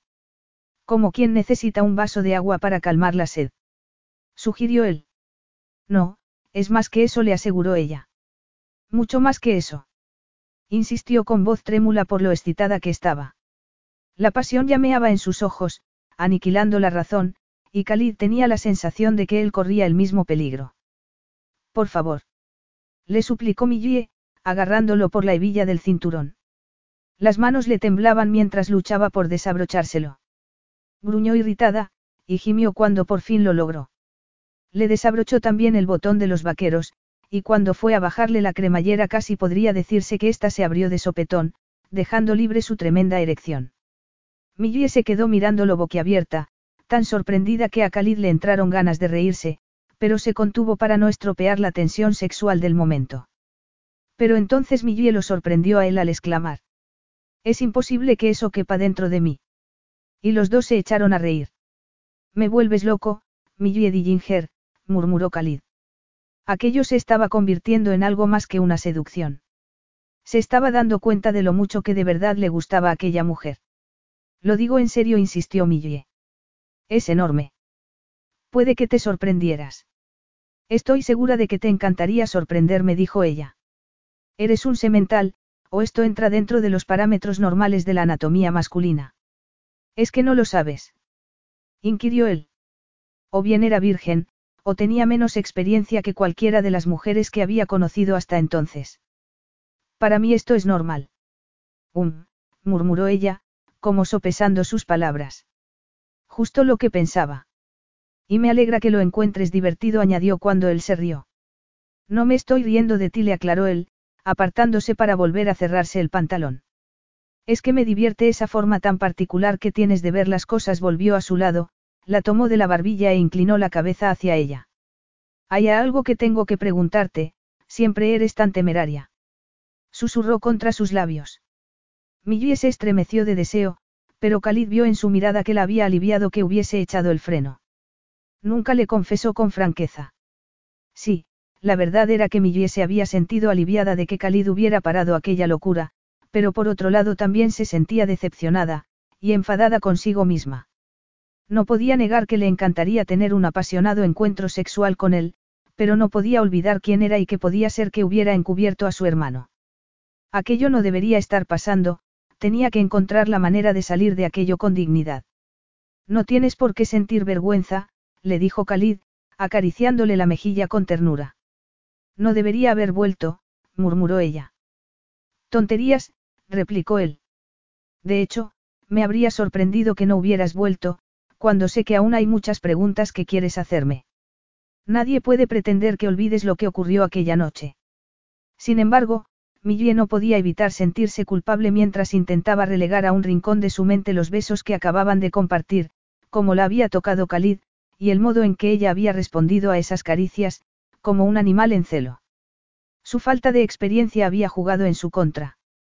Khalid estaba ofreciéndole una salida, pero, por irracional que resultase, no quería esa salida, quería quedarse con él, quería pasar más tiempo con él, quería que volviera a tocarla, a besarla. Tengo que dejarte, no puedo desatender a mis invitados, le dijo Khalid alejándose hacia la puerta. Nos vemos luego. Capítulo 7. Sentada en el salón de la suite, mientras esperaba a que regresara Khalid, Millie todavía sentía un cosquilleo por todo el cuerpo por las caricias de Khalid. Se irguió en el asiento y miró la hora en su teléfono móvil. Se estaba haciendo tarde. Estaba a punto de ir a buscar a Khalid cuando se oyeron unos golpes discretos en la puerta. Cuando fue a abrir se encontró con una joven que se presentó diciendo que se llamaba Sadie, y que era una de las doncellas que trabajaban en el barco. La secretaria de Su Majestad me envía para que la invite a venir conmigo al Piggy Bistle, le explicó. La secretaria de Su Majestad. El Piggy Bistle. Repitió Millie confundida, sacudiendo la cabeza. Debía de parecer tonta. El Piggy Bistle es el bar para el personal del barco, le explicó Sadie. Parecía una persona muy alegre, y a Millie le cayó bien de inmediato. Tenemos una tradición en el Zafiro, cuando Su Majestad celebra una fiesta nos permite que los empleados que no tengamos que servir en ella celebremos también nuestra propia fiesta, como esta noche. Se viene. Millie frunció el ceño preocupada. Encontraría Khalid tiempo para seguir hablando con ella. Parecía que estuviera intentando desentenderse de ella. Bueno, me encantaría, le dijo con sinceridad, pero... Sadie parecía divertida, y pasar un rato en la fiesta de la tripulación siempre sería mejor que seguir allí sentada, esperando a que su majestad se dignase a aparecer. Lo pasará muy bien, se lo prometo, le dijo Sadie mientras abría la puerta. Hay buena comida, música. Llena de curiosidad por qué sería lo siguiente que le ocurriría, Millie finalmente se decidió y la siguió. Pero ¿dónde se habría metido? Khalid había pensado que Millie lo buscaría antes de que la fiesta terminase, pero la velada estaba tocando a su fin y los invitados que aún quedaban estaban marchándose.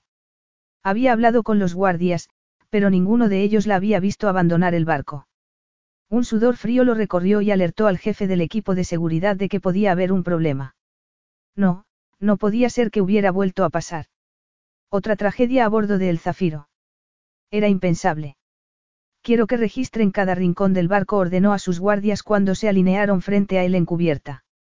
Sí, Majestad respondieron al unísono, antes de separarse para desplegarse por el barco. No podía dejar que le ocurriera algo malo a Millie, se dijo Khalid con fiereza, y siguió buscándola, decidido a encontrarla. Millie había perdido por completo la noción del tiempo, pero es que hacía siglos que no se divertía tanto. La tripulación de El Zafiro provenía de distintos países, y había un nutrido grupo de irlandeses que llevaban la música, la risa y la diversión en las venas. La fiesta en el Piggy Bistle era una auténtica locura, y estaba bailando con Sadie una animada canción irlandesa. De repente ocurrieron tres cosas, un tipo agarró a Sadie en volandas y se la llevó, dejando a Millie bailando sola, la música paró y todo el mundo se volvió hacia la puerta. Allí estaba plantado Khalid, con expresión severa, como el ángel oscuro de ocho años atrás, que había irrumpido en la fiesta de su despótico hermano. A Millie, que tenía las mejillas ardiendo y el rubio cabello revuelto por el baile, se le borró la sonrisa de los labios y parpadeó aturdida. Continuad con la fiesta, por favor, dijo Khalid mientras entraba. Seguid tocando, instó a los músicos. Estos comenzaron a tocar de nuevo, y enseguida fue como si la fiesta no se hubiese interrumpido. Lo siento, yo, balbució Millie cuando Khalid llegó junto a ella. Antes de que pudiera terminar la frase, él le puso una mano en la espalda y la sacó al pasillo. ¿Cómo es que aún estás aquí? Le preguntó en un tono gélido, volviéndose hacia ella tras haber cerrado la puerta. Millie frunció el ceño. Pues porque aún tenemos que hablar, y porque tu secretaria. Le di órdenes a mi secretaria de que te hicieran venir aquí para que comieras algo. Como te marchaste en medio de la fiesta y te perdiste la cena pensé que tendrías hambre. Pero no pensé que fueras a quedarte aquí. Debería haber hecho que me informaran de que estabas aquí. ¿O es que ha olvidado los riesgos que puede correr una mujer sola en un barco tan grande? He hecho que mis guardias se pusieran a buscarte. No, claro que no he olvidado los riesgos, y te pido perdón por haber causado tantas molestias, pero creí que querías que siguiéramos hablando. Estuve esperando y esperando en tu suite que volvieras, y entonces llegó una empleada y me invitó a venir aquí siguiendo, según me dijo, órdenes tuyas. Quizá me equivoqué, pero mira lo tarde que es, murmuró Millie, señalando su reloj. Habrías preferido que deambulara por la cubierta todo este tiempo, esperando una señal tuya que me indicara cuándo te convenía que hablásemos. Khalid permaneció callado. ¿Y bien? Vamos a hablar. Insistió ella. Supongo que antes querrás despedir a tus invitados, pero no me importa esperar, le aseguró.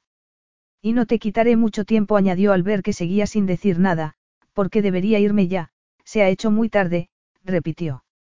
¿Y cómo piensas volver, Anado? ¿Qué cómo? Millie lo miró confundida. ¿A qué te refieres? Pues a que abandonamos el puerto hace casi una hora. Millie se quedó muda. No sabía qué decir. Estaba atrapada en medio del mar. Pero. ¿Y tus invitados? Desembarcaron antes de que zarpáramos. ¿Y a dónde nos dirigimos? Inquirió ella, tratando de recordar cuál era el puerto más cercano a Kingsdock en la costa sur de Inglaterra. A Califa contestó él, como si fuera algo obvio. A Califa. Repitió Millie palideciendo. Pero eso está a miles de kilómetros. Khalid se limitó a sentir, y Millie tragó saliva. ¿Y no podríamos parar antes en algún sitio para que yo me bajara? Inquirió desesperada. Esto no es un autobús, Millie Dillinger. No, claro, lo sé. Es que. balbució Millie. Por primera vez en su vida no sabía qué hacer. Bueno, la señorita Francine se preocupará fue todo lo que acertó a decir. Puedes llamarla, sugirió Khalid. Ven, te sentirás mejor cuando hayas comido algo, ya lo verás. Millie lo dudaba mucho, pero como no le quedaba elección lo siguió hasta el gran salón, donde parecía imposible imaginar que se hubiese celebrado una cena con todos los invitados hacía poco más de una hora. Estaba todo limpio y recogido. Aprovecha para llamar a la señorita Francine, le dijo Khalid. Yo mientras pediré que nos preparen unos aperitivos. Millie pensó que la señorita Francine a esas horas no respondería al teléfono, pero resultó que no solo estaba despierta, sino que, cuando le contó lo que le había ocurrido, le respondió muy risueña para sorpresa de Millie. Saca provecho de la situación y pásalo lo mejor que puedas. Pero es que estoy atrapada en medio del mar con el jeque. Dijo Millie en voz baja, lanzando una mirada a Khalid, que estaba a unos metros, hablando con un empleado. Pues mejor. Replicó la señorita Francine. ¿Sabes cuántas chicas querrían estar en tu lugar? Pero. ¿Qué me está diciendo, señorita Francine? exclamó Millie con incredulidad. Que en la vida hay que tomar muchas decisiones, y tú hasta ahora siempre has hecho lo correcto, Millie Dillinger. Ojalá tuviera la confianza que tiene usted en mí, murmuró Millie. Me siento como si al subir a bordo de este barco me hubiera dejado en tierra el sentido común. Tonterías replicó la señorita Francine con firmeza. No te irá mal desconectar un poco. De hecho, podría hacerte mucho bien. Para cuando colgó, al menos tenía el consuelo de que su vieja amiga tenía plena confianza en ella. En ese momento se abrieron las puertas y entraron varios camareros con bandejas repletas de deliciosa comida. No creo que pueda comerme todo esto, protestó Millie cuando se hubieron sentado a la mesa. No te preocupes, la tranquilizó Khalid, me tienes aquí para ayudarte, dijo tendiéndole una fuente para que se sirviera. La verdad es que no tengo. Hambre. Sugirió él. Cuando a Millie se le encendieron las mejillas, añadió con suavidad, ¿o es que te sientes culpable por haberte convertido en un polizón? Pensaba que era tu invitada. Todos mis invitados se han marchado, le recordó él. Todos excepto una la picó divertido. Tranquila, no te cobraré el viaje. Por lo menos ahora tendrían ocasión de hablar, pensó Millie. Seguro que no pararemos en algún puerto antes de llegar a Califa. Insistió. Me temo que no. Disfruta del viaje, le recomendó Khalid mientras se servía de otra fuente. Me ocuparé de que te traigan de vuelta en mi avión privado cuando lleguemos. Prefiero un vuelo comercial, gracias le contestó Millie. No quería deberle nada. Y si en vez de eso me dejaras bajar en un puerto a medio camino, sería aún mejor. No tiene que preocuparte, seré un anfitrión muy cortés, le aseguró Khalid. Hasta te instalaré en el mejor camarote de invitados, el de las sábanas doradas añadió guiñándole un ojo. Iba a alojar en él a mi amigo Tad, pero algo lo ha retenido en tierra. O más bien alguien, tu amiga Lucy. Aquello iba de mal en peor. Ahora también tendría que preocuparse por Lucy. No, Lucy sabía cuidar de sí misma, se recordó. Y ella tenía problemas más apremiantes de los que ocuparse. Pero es que ni siquiera tengo una muda de ropa. Murmuró. Te equivocas, replicó Khalid volviéndose hacia ella con una sonrisa traviesa, tiene un vestidor lleno. ¿Tenías planeado todo esto? exclamó ella indignada. Khalid levantó las manos, como para aplacarla. Antes de zarpar me encargué de que trajeran ropa de los mejores diseñadores para que tengas donde elegir. Y esperas que te lo agradezca. Le espetó ella. Me siento como si me hubieras manipulado desde el principio. Touche. Veo que no se te escapa nada. Entonces, lo admites. Exclamó Millie con incredulidad. Khalid ni siquiera parpadeó. ¿De qué sirve ser inmensamente rico si no puedes darte un capricho de vez en cuando? Londres ofrece todo tipo de artículos de lujo y está solo a unos minutos en helicóptero de King's Dock. Voy a mi camarote, necesito refrescarme un poco. Adelante respondió él levantándose, con un cortés ademán en dirección a la puerta. Estoy seguro de que no te decepcionará lo que encontrarás en el vestidor. Ya me dirás qué te parece cuando vuelvas. Cómo la enfurecía aquel hombre, pensó Millie resoplando mientras abandonaba el salón. Tal y como Khalid había dicho, el vestidor estaba repleto de ropa de la mejor calidad y las firmas más destacadas. Khalid, entre tanto, se divertía pensando en que, si con esas fruslerías no bastaba para ganársela y convencerla de que se relajara y disfrutara del viaje, ya se le ocurriría otra cosa. No era un santo ni pretendía serlo. Millie ya no era una chiquilla, sino una mujer, y muy atractiva, y tenían un largo trayecto por delante. Capítulo 8. Cuando el servicio hubo retirado los platos y Millie regresó, mostrándose altiva, pero visiblemente impresionada con lo que había encontrado en el vestidor, la persuadió para que bajaran a dar un paseo por la cubierta inferior. No tendría problema en dormir en uno de los camarotes reservados al personal, le aseguró Millie apoyándose en la barandilla. Deberías reservar ese camarote tan pomposo para alguien que aprecie los lujos. Relájate y disfruta, le dijo Khalid. De todos modos, no puedes ir a ninguna parte. Millie se giró hacia él. Me cuesta relajarme a bordo de este barco, le confesó. Es comprensible, respondió él en un tono quedo. Millie no podía dejar de mirar su boca. Tenía que parar, pero... ¿Cómo? Cuando no podía olvidar sus besos.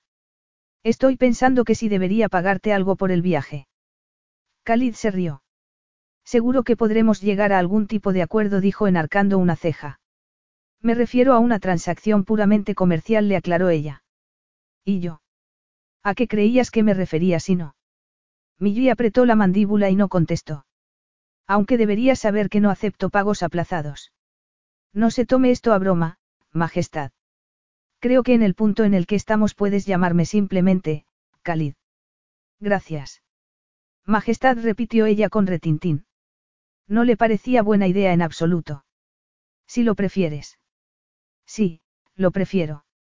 Llámame, Khalid, insistió él en un tono impaciente. Vaya. Parecía que no estaba acostumbrado a que lo desobedecieran, pensó Millie. Por supuesto, Jeque Khalid dijo para picarlo. Soy consciente del gran honor que me concedes al permitirme llamarte por tu nombre de pila, así que en adelante te llamaré siempre así, Jeque Khalid. Aquello lo hizo gruñir de irritación. Soy un hombre como otro cualquiera. Ya lo creo que no replicó ella. Y si estoy aquí es porque estoy esperando a que me cuentes la verdad sobre lo que le ocurrió a mi madre y... ¿Hay otro motivo? inquirió él, frunciendo el ceño. Sí, que estoy atrapada en este barco, que para volver tendría que nadar kilómetros y kilómetros y que el agua está muy fría. Khalid se echó a reír. Le gustaba el sonido de su risa. La verdad era que... Cuando de repente la atrajo hacia sí, se le escapó un gritito.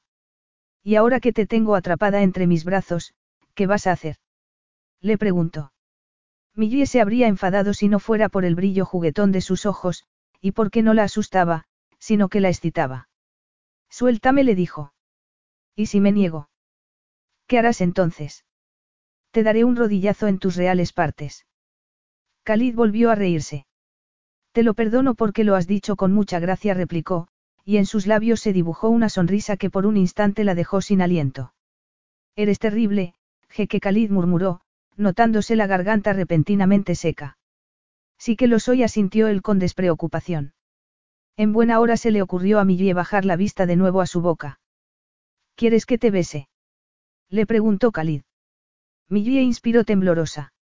Estaría bien, admitió. Bien. Inquirió él frunciendo el ceño. Muy bien. Sugirió ella. Millie se humedeció los labios con la lengua de un modo que a Khalid se le antojó irresistiblemente seductor. Lo había hecho a propósito.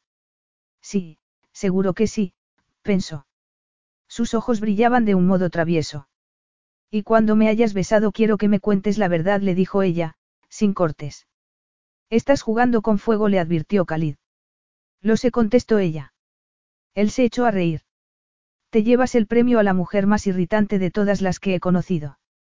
Bien, porque detestaría haber quedado en un segundo puesto.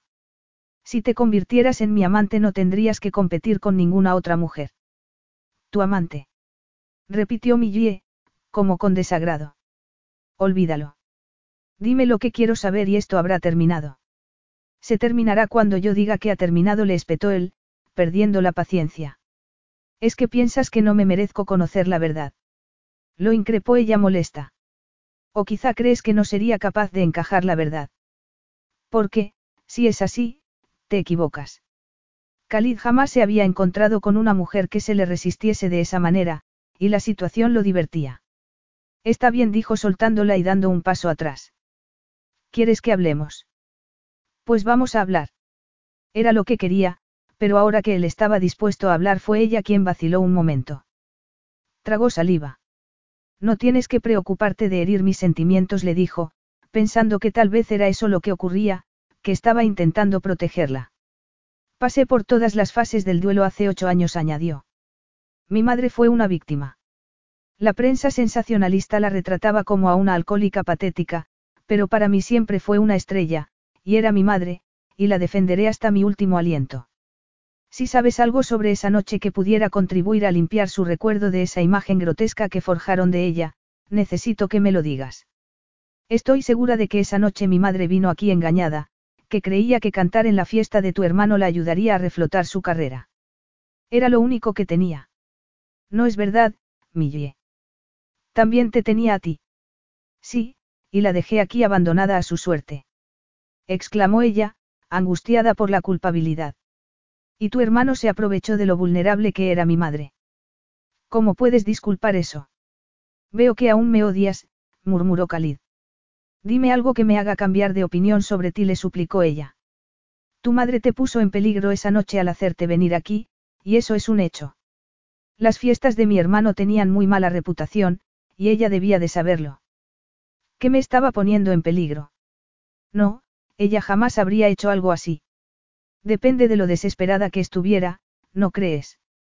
Le contestó él, y se quedó mirándola un buen rato antes de preguntarle, ¿sabías que tu madre era adicta a las drogas? A Millie de repente le faltaba el aliento. Había sospechado aquello muchas veces, pero nunca había tenido la certeza. ¿Cómo sabes eso? inquirió. A pesar de lo doloroso que le resultaba, era como si hubiese encontrado la pieza que faltaba del puzzle. Lo siento, dijo él en un tono quedo. Me temo que es algo que debía de saber todo el mundo menos tú. Muchas veces lo sospeché, susurró ella. Leí los rumores en la prensa, pero no quería creerlos. Nunca tomó drogas delante de mí, así que no tenía pruebas, pero... Se quedó callada un momento, armándose de valor para decir en voz alta lo que no se atrevía a decir. Si tu hermano llevó a mi madre como una atracción de feria para divertir a sus invitados. ¿Para qué me hicieron ir a mí? Para tener a alguien más de quien burlarse. ¿Te habló tu hermano de eso? Khalid no pretendía destrozar a Millie, sino hacer desaparecer los fantasmas de su pasado. Su hermano no había tenido límite alguno en sus perversiones, y por eso, por más que Millie quisiera la verdad, no le quedaba otra solución que ofrecerle una media verdad si no quería causarle aún más dolor. Esa noche, cuando llegué, no sabía que se estaba celebrando una fiesta a bordo, le explicó. Y en cuanto a la drogadicción de tu madre. Por desgracia no es inusual que los artistas sean presa de traficantes despiadados y sin escrúpulos. Pero eso no explica su muerte, replicó Millie, frunciendo el ceño. No podía decirle que había perseguido al camello de su madre hasta que había llegado la policía, ni que él había estado en el muelle cuando habían sacado del agua el cuerpo de Roxy. Había intentado comprobar si tenía pulso, y había visto los zafiros que se desparramaban por el escote de su vestido. Los había recogido antes de que le dijeran que se apartase, para que así al menos no la acusasen de ladrona. ¿Cayó al agua o la empujaron? inquirió Millie.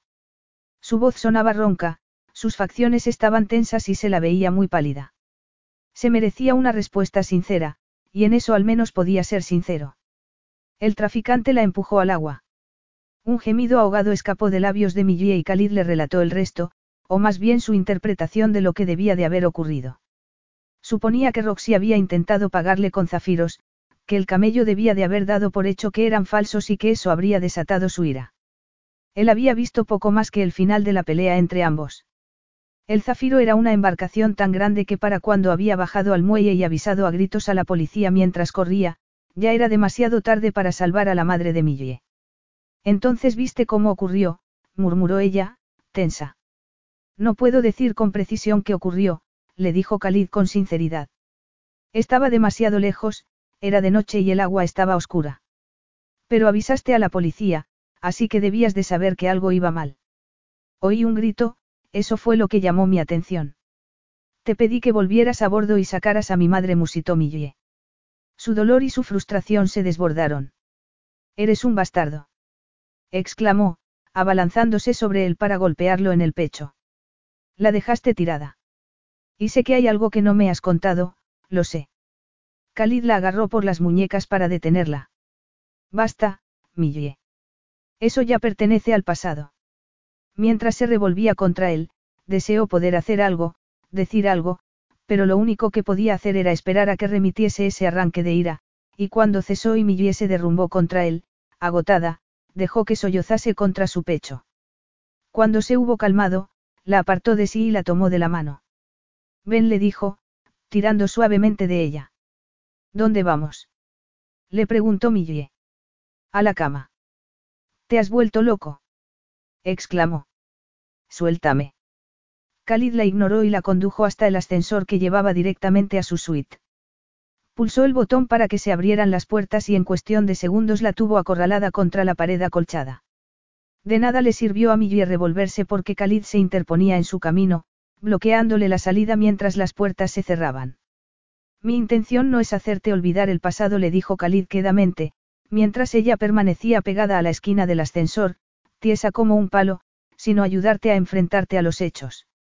Las emociones de Millie se dispararon. Tenía que haberse dado cuenta del trauma que supondría para ella volver allí. Si no hubiera dejado sola a su madre años atrás aquello no estaría pasando y su madre seguiría viva. No murmuró Khalid al verla taparse el rostro con las manos, lo que pasó no es culpa tuya. El ascensor empezó a subir. Millie intentó apartar a Khalid, pero él le agarró las muñecas con una mano, sujetándoselas contra la pared, por encima de la cabeza. Y entonces, inclinándose, le impuso silencio con un beso. Y no un beso cualquiera, sino uno que la hizo derretirse por dentro y olvidar el pasado. Justo lo que necesitaba en ese momento. Porque si seguía pensando en el pasado se volvería loca. El ascensor empezó a detenerse, pero Khalid alargó el brazo libre al panel para pulsar el botón de la cubierta inferior, y luego otro para parar el ascensor entre las dos cubiertas. ¿Qué estás haciendo? Le preguntó ella, algo tensa. Voy a domarte, respondió él, dejándola de piedra. Voy a ayudarte a olvidar. Mientras sus muñecas seguían presas bajo una de sus manos, la otra empezó a explorar sus senos. Millie estaba aturdida, excitada, enfadada todo a la vez. Volvió a besarla, haciendo que le temblaran las rodillas, y le frotó los pezones con el pulgar, arrancando de ella dulces gemidos. Millie jadeó de deseo cuando tomó uno de sus pechos y luego el otro, sopesándolos y acariciándolos de un modo de lo más seductor. No podía articular palabra. El fuego del deseo brilla en tus ojos, murmuró él, como complacido. Pero si quieres que pare. Prisionera de sus eróticas caricias, lo último que Millie quería era que parase. Cuando tomó posesión de sus labios de nuevo y deslizó la lengua dentro de su boca, lo encontró tan excitante, tan tentador, que enroscó la suya con la de él y se arqueó contra él. Necesitaba sentir ese cuerpo musculoso apretado contra el suyo. Desesperada, se frotó contra él sin el menor pudor, y ronroneó de placer cuando la mano de Khalid subió lentamente por su pierna. Khalid nunca había sentido un ansia semejante por dar placer a una mujer. Introdujo el muslo entre los de ella para abrirle las piernas, y en cuanto la tocó, Millie gritó excitada y se frotó contra su mano. No tan deprisa le advirtió él. Le soltó las muñecas y le sujetó las caderas con esa mano mientras con la otra le acariciaba el pubis. Apartó el tanga y se puso a trazar círculos con el dedo en torno al clítoris, que tanto ansiaba su atención. Aquello era una tortura para él, pero con tantos días por delante como iban a pasar en el mar, bien podía permitirse tomarse su tiempo. Por favor. Le suplicó Millie, temblorosa. Agarrándose a él, arqueaba las caderas, desesperada porque le diera lo que necesitaba. Khalid la besó y sonrió cuando ella lo amenazó con hacerle pagar por atormentarla así. A él le bastó con cambiar la posición de su dedo unos milímetros para complacerla. Incrementó la presión y el ritmo de sus caricias, y pronto Millie alcanzó el clímax entre gritos de placer. Había esperado mucho tiempo, pensó Khalid, y necesitaría mucho más para quedar saciada. Sosteniéndola entre sus brazos hasta que el orgasmo hubo remitido, la besó y le preguntó en un murmullo. Seguimos con esto en la cama. Donde sea, respondió ella jadeante. Khalid pulsó un botón para que el ascensor subiera, y cuando llegaron a la cubierta superior tomó a Millie en volandas y la llevó a su suite. Capítulo 9. Tras tenderla en la cama, Khalid se quitó los zapatos. A Millie le ardían las mejillas de incredulidad y excitación por lo que acababa de hacer y por lo que estaba a punto de hacer. De pronto, igual que la bruma se disipa al salir el sol, se había esfumado de su mente toda idea de abandonar el yate lo antes posible y olvidar que aquello había pasado. Cuando Khalid quedó desnudo frente a ella, Millie tragó saliva. Era como un coloso, con unos músculos tan definidos como los de una estatua de Miguel Ángel. Era tan bello, tan perfecto, tan bien proporcionado. ¿No irás ahora a ponerte tímida, no? Le preguntó el divertido. Pues claro que no replicó ella. Sin embargo, por el tono de su voz, Khalid supo que sí se sentía cohibida. Se tendió junto a ella, pero se quedó incorporado para mirarla, con la barbilla apoyada en la mano. Sabía lo mucho que la excitaba que la mirara. Sé que me deseas, murmuró. Y la leve sonrisa de sus labios hizo que mi hielo deseara aún más. No tanto como tú me deseas a mi replicó. Khalid encogió un hombro y apretó los labios. Si no me desearas. ¿Por qué íbamos a estar aquí? Apuntó ella. A menos que compartas la cama con todas tus invitadas. Aquello lo hizo reír. Millie, Millie, Millie. ¿Crees que tengo por norma para el ascensor entre las dos cubiertas? No lo sé. Prefiero no pensarlo, admitió ella. Estoy segura de que hay mujeres que creen que pueden beneficiarse de algún modo acostándose contigo, pero yo no soy así. Khalid, que había estado jugando con un mechón de pelo de Millie entre los dedos mientras la escuchaba, la atrajo hacia sí. No, no lo eres, susurró. Quería sobre todo darle placer, hacer que fuera una experiencia muy especial para ella. Millie era joven e inexperta, y no se merecía menos. Comenzó por recorrer su cuerpo con largas caricias, para hacer que se relajara, mientras la besaba. ¿Cuánto va a durar este tormento? Le preguntó Millie, impaciente. Tanto como lo considere necesario. Un gemido escapó de los labios de Millie cuando Khalid la hizo rodar con él para colocarla sobre él. En esa postura era imposible ignorar la presión de su miembro erecto. Su considerable tamaño la intimidaba a la vez que la excitaba, y se estremeció nerviosa, pero decidió dejar a un lado sus temores y entrelazó sus piernas con las de Khalid para demostrarle que confiaba en él. Khalid la besó de nuevo mientras continuaba atormentándola con suaves caricias antes de hacerla rodar de nuevo con él para volver a ponerse encima de ella. La besó en el cuello y siguió bajando beso a beso para darse un festín con sus pechos. Cada vez que succionaba sus pezones, Millie sentía que su sexo palpitaba de deseo. ¿Es esto lo que quieres? Le preguntó Khalid con una sonrisa lobuna, levantando la cabeza. Como si no lo supieras. Susurró ella. Khalid deslizó las yemas de los dedos por sus senos y sus manos descendieron despacio hasta su vientre. Millie no habría podido imaginarse nada más erótico. ¿Y esto? inquirió él, separándole las piernas. Sí. Sí. Gimió ella. Khalid le levantó las caderas y le colocó debajo un almohadón antes de hacerle colocar las piernas sobre sus anchos hombros. Millie casi perdió el control cuando sintió el primer roce de su lengua. Jamás había experimentado nada igual. Al notar lo excitada que estaba, Khalid levantó la cabeza y le advirtió muy serio. Contente hasta que yo te dé permiso. Si estoy yendo despacio es porque así sentirás aún más placer. Millie era una alumna obediente, pero nada podría haberla preparado para lo que llegó a continuación. Khalid sabía exactamente cómo prolongar su placer, pero llegó un momento en que sintió que ya no podía más. Khalid, por favor. Le suplicó. Él se prodigó un poco más en sus atenciones, pero no era suficiente. Millie echó la cabeza hacia atrás y cerró los ojos, resignada, cuando Khalid volvió a parar, pero cuando volvió a abrirlos la expresión de sus ojos hizo que le palpitara con fuerza el corazón. Y, cuando volvió a inclinar la cabeza para empezar a lamerla de nuevo, el placer que experimentó arrancó de su garganta gemidos intensos y entrecortados. Se aferró a las sábanas con las dos manos con tanta fuerza que se le pusieron los nudillos blancos.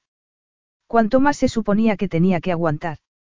Le encantaba sentir las manos de Khalid en sus nalgas, tan fuertes, que la sujetaban con firmeza mientras la devoraba. Abrió las piernas un poco más y de pronto se encontró flotando, suspendida en un limbo de intensas sensaciones donde no tenía cabida pensamiento racional alguno. Ahora murmuró Khalid. A mi no hizo falta que se lo repitiera. Movió las caderas, ansiosa, deleitándose con las oleadas de placer que la sacudían mientras Khalid la lamía rítmicamente. Era increíble. Estaba descubriéndole un mundo de sensaciones que jamás se habría imaginado, y no mostró piedad alguna mientras ella gemía, en éxtasis, hasta que se derrumbó, exhausta, pero ansiando más.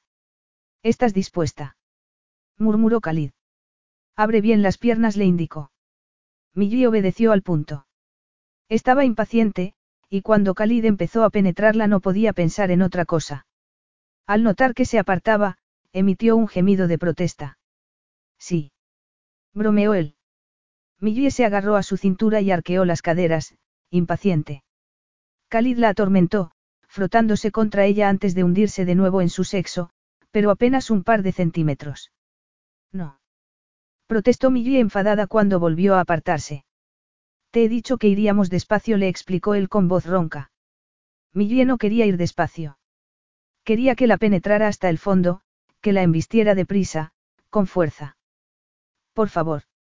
Le suplicó, retorciéndose de manera provocativa debajo de él. Khalid la agarró de las muñecas y se la sujetó por encima de la cabeza con una mano mientras empezaba a penetrarla de nuevo, hundiéndose poco a poco en ella. Sí. Jadeó ella excitada. Así. Cuando la penetró por completo, movió las caderas en círculos y de lado a lado, haciendo imposible que no perdiera el control. Te has portado muy mal, la regañó Khalid cuando sus gritos de placer se hubieron acallado. ¿Acaso he dicho que podías dejar de contenerte? Tampoco me has dicho que no pudiera, replicó ella. Pero entonces Khalid empezó de nuevo, y se le pasaron las ganas de discutir. Millie se puso a mover las caderas también, respondiendo a cada una de sus embestidas y disfrutando con las nuevas olas de placer que estaban cabalgando juntos.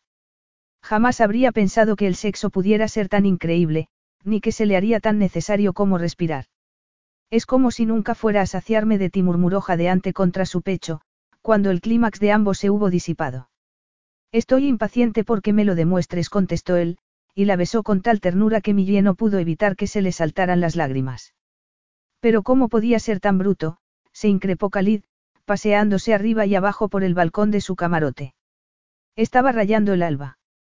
Millie aún estaba dormida, así que al menos tenía la oportunidad de estar a solas y pensar. ¿Qué pretendía? Pisotear otra vez los sentimientos de Millie. Estrujó en su mano la nota que le habían entregado y maldijo para sus adentros. Antes de que le hicieran llegar esa nota, en la ducha, había estado haciendo planes de llevarla al desierto con él para mostrarle su belleza, pero de repente todo había cambiado. Había llegado a Califa una posible prometida, sin haber sido invitada, y estaba esperándolo en palacio con su familia. Esclavo como era de sus obligaciones, y decidido cómo estaba a ser un mejor monarca que su hermano, Saif, que casi había arruinado el país con sus excesos, le debía a su pueblo contraer un matrimonio provechoso y proporcionar un heredero a la Casa Real. Se esperaba de él que forjase así una alianza política, una ventajosa transacción con algún país vecino para reforzar las fronteras y mejorar el comercio. Lo que él quisiera para sí era irrelevante. Pues cambia las reglas. Khalid resopló nada más pensar eso. Imposible. El complicado engranaje de su mundo, que estaba regido por las tradiciones, se movía muy despacio. No, no tenía por qué ser así, se dijo.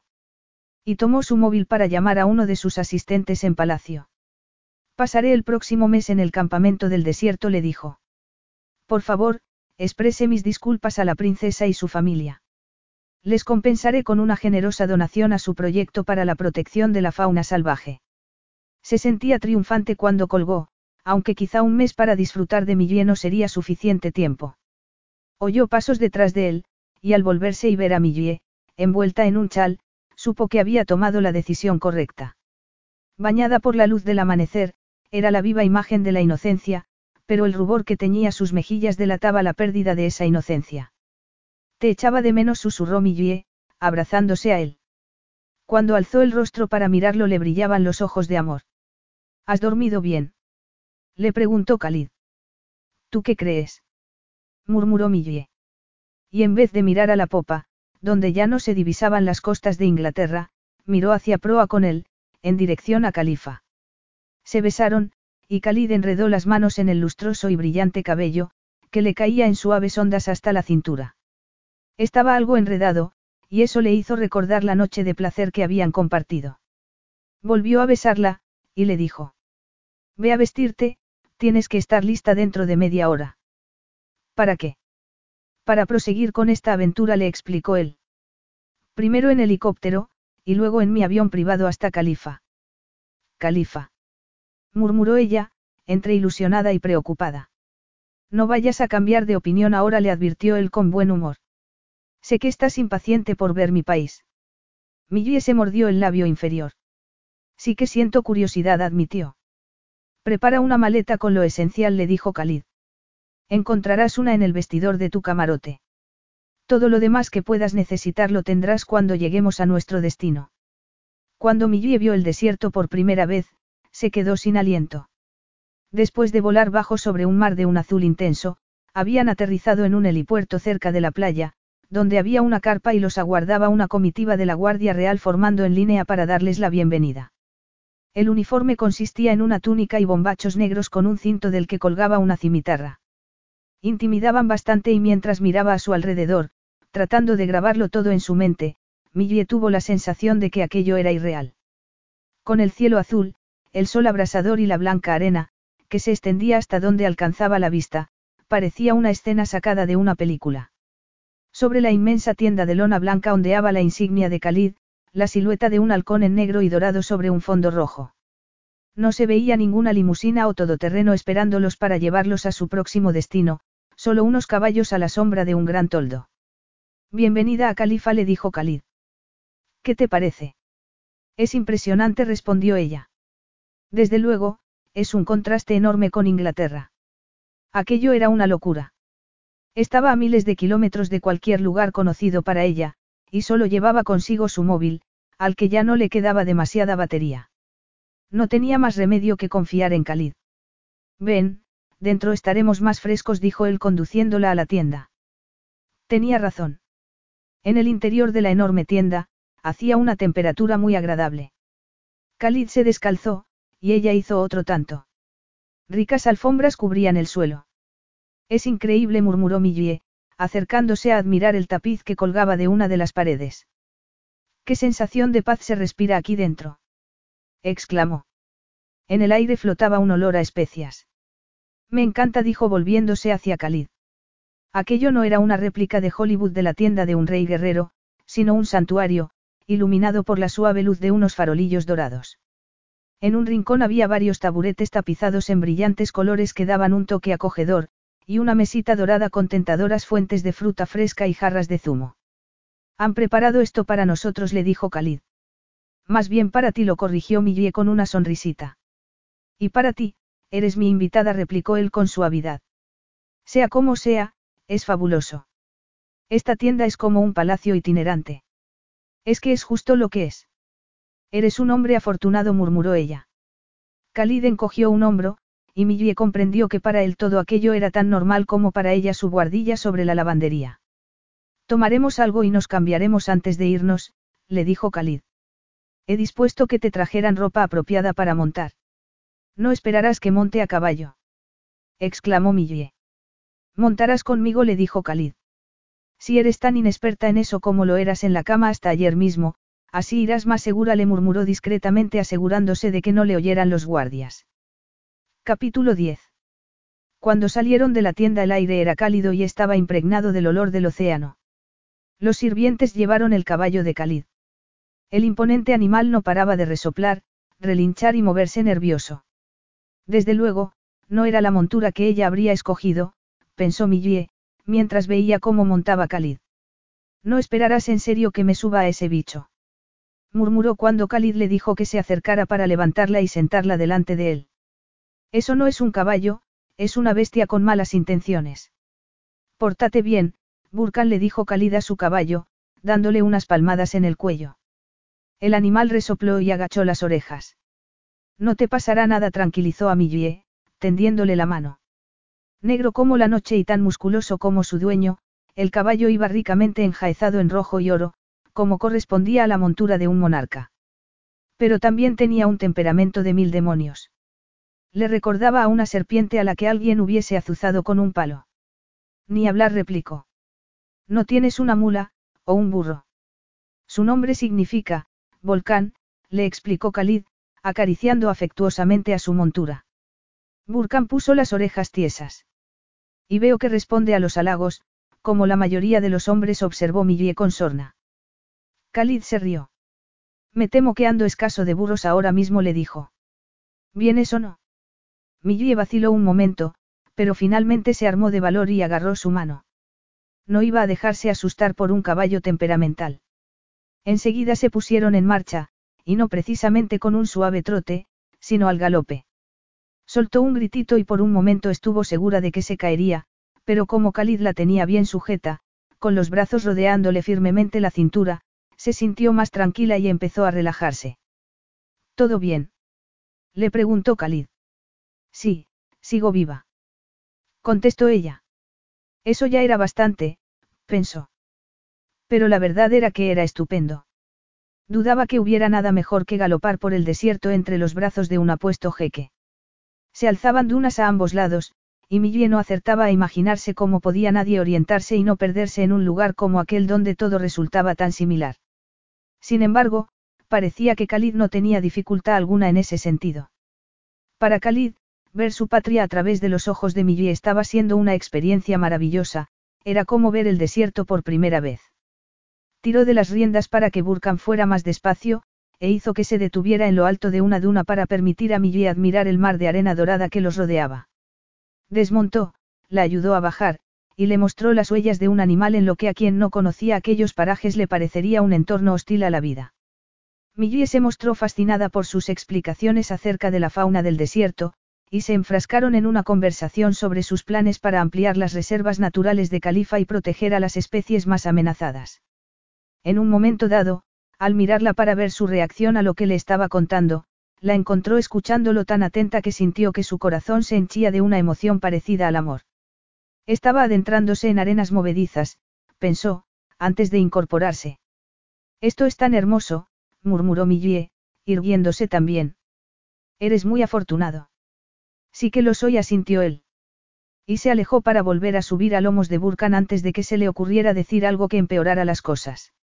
Sus incipientes sentimientos por Millie no solo eran inapropiados, sino que además sería muy injusto darle falsas esperanzas. Pronto tendría que encontrar una prometida. Era su deber sentar la cabeza y asegurar la continuidad de su linaje para forjar una dinastía estable, como su pueblo ansiaba. Ben le dijo tendiéndole la mano para ayudarla a montar de nuevo. Aún nos quedan unos cuantos kilómetros antes de llegar al oasis. ¿Un oasis? exclamó ella. Romántico. El modo en que lo miraba, con los ojos brillantes, como un niño el día de Navidad, le hacía más difícil mantenerse firme en su decisión de cumplir con sus deberes como monarca. Es donde haremos noche, le contestó, intentando no pensar en cuándo tuvieran que separarse y volver a la cruda realidad. Cuando volvió a subirse al caballo, Millie se sentía mejor, más relajada. Ahora que había visto otra faceta de Khalid, tierna, cariñosa, y profundamente comprometida con el bienestar de su país, sentía que su amor por él crecía cuanto más tiempo pasaban juntos. Amor, sí, amor. No había otra manera de describir sus sentimientos hacia Khalid. No quería alejarse de su lado, ni abandonar aquel lugar. Y estaba ansiosa por descubrir más acerca de él y de su país. Todo lo que fuera importante para él también lo era para ella. Sin embargo, no era una ilusa. Pronto tendría que volver a Inglaterra. Había dejado en suspenso su sueño de convertirse en ingeniera marítima, pero retomaría sus estudios cuando regresara. A Khalid lo ataba allí su destino, envuelto en una vida de deberes a los que jamás renunciaría. Y necesitaría una esposa a su lado, para convertirla en su reina. Aquel pensamiento la hizo estremecer. No podía soportar la idea de imaginárselo con otra mujer que lo apoyaría en todo lo que hiciera, que le daría hijos, lo amaría y pasaría el resto de sus días junto a él. Se había puesto tan tensa que Khalid debió de intuir que había algún problema. ¿Estás bien? Le preguntó.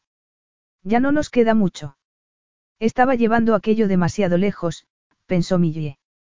Y, sin embargo, nunca se había sentido tan feliz como entonces. No le bastaba con eso. Estaría siendo demasiado avariciosa. No era mejor unos pocos días de felicidad que ninguno. Khalid había hecho que Burkan aminorara el paso, y sus brazos la rodeaban con suavidad mientras ella descansaba la espalda contra su pecho. Cuando llegaron a lo alto de una duna, se detuvieron. Millie se quedó muda con la vista que se extendía ante sus ojos, en medio de los kilómetros de dunas de arena había un verde y frondoso oasis con una gran laguna de aguas cristalinas en el centro. Háblame de tus ambiciones, le pidió Khalid.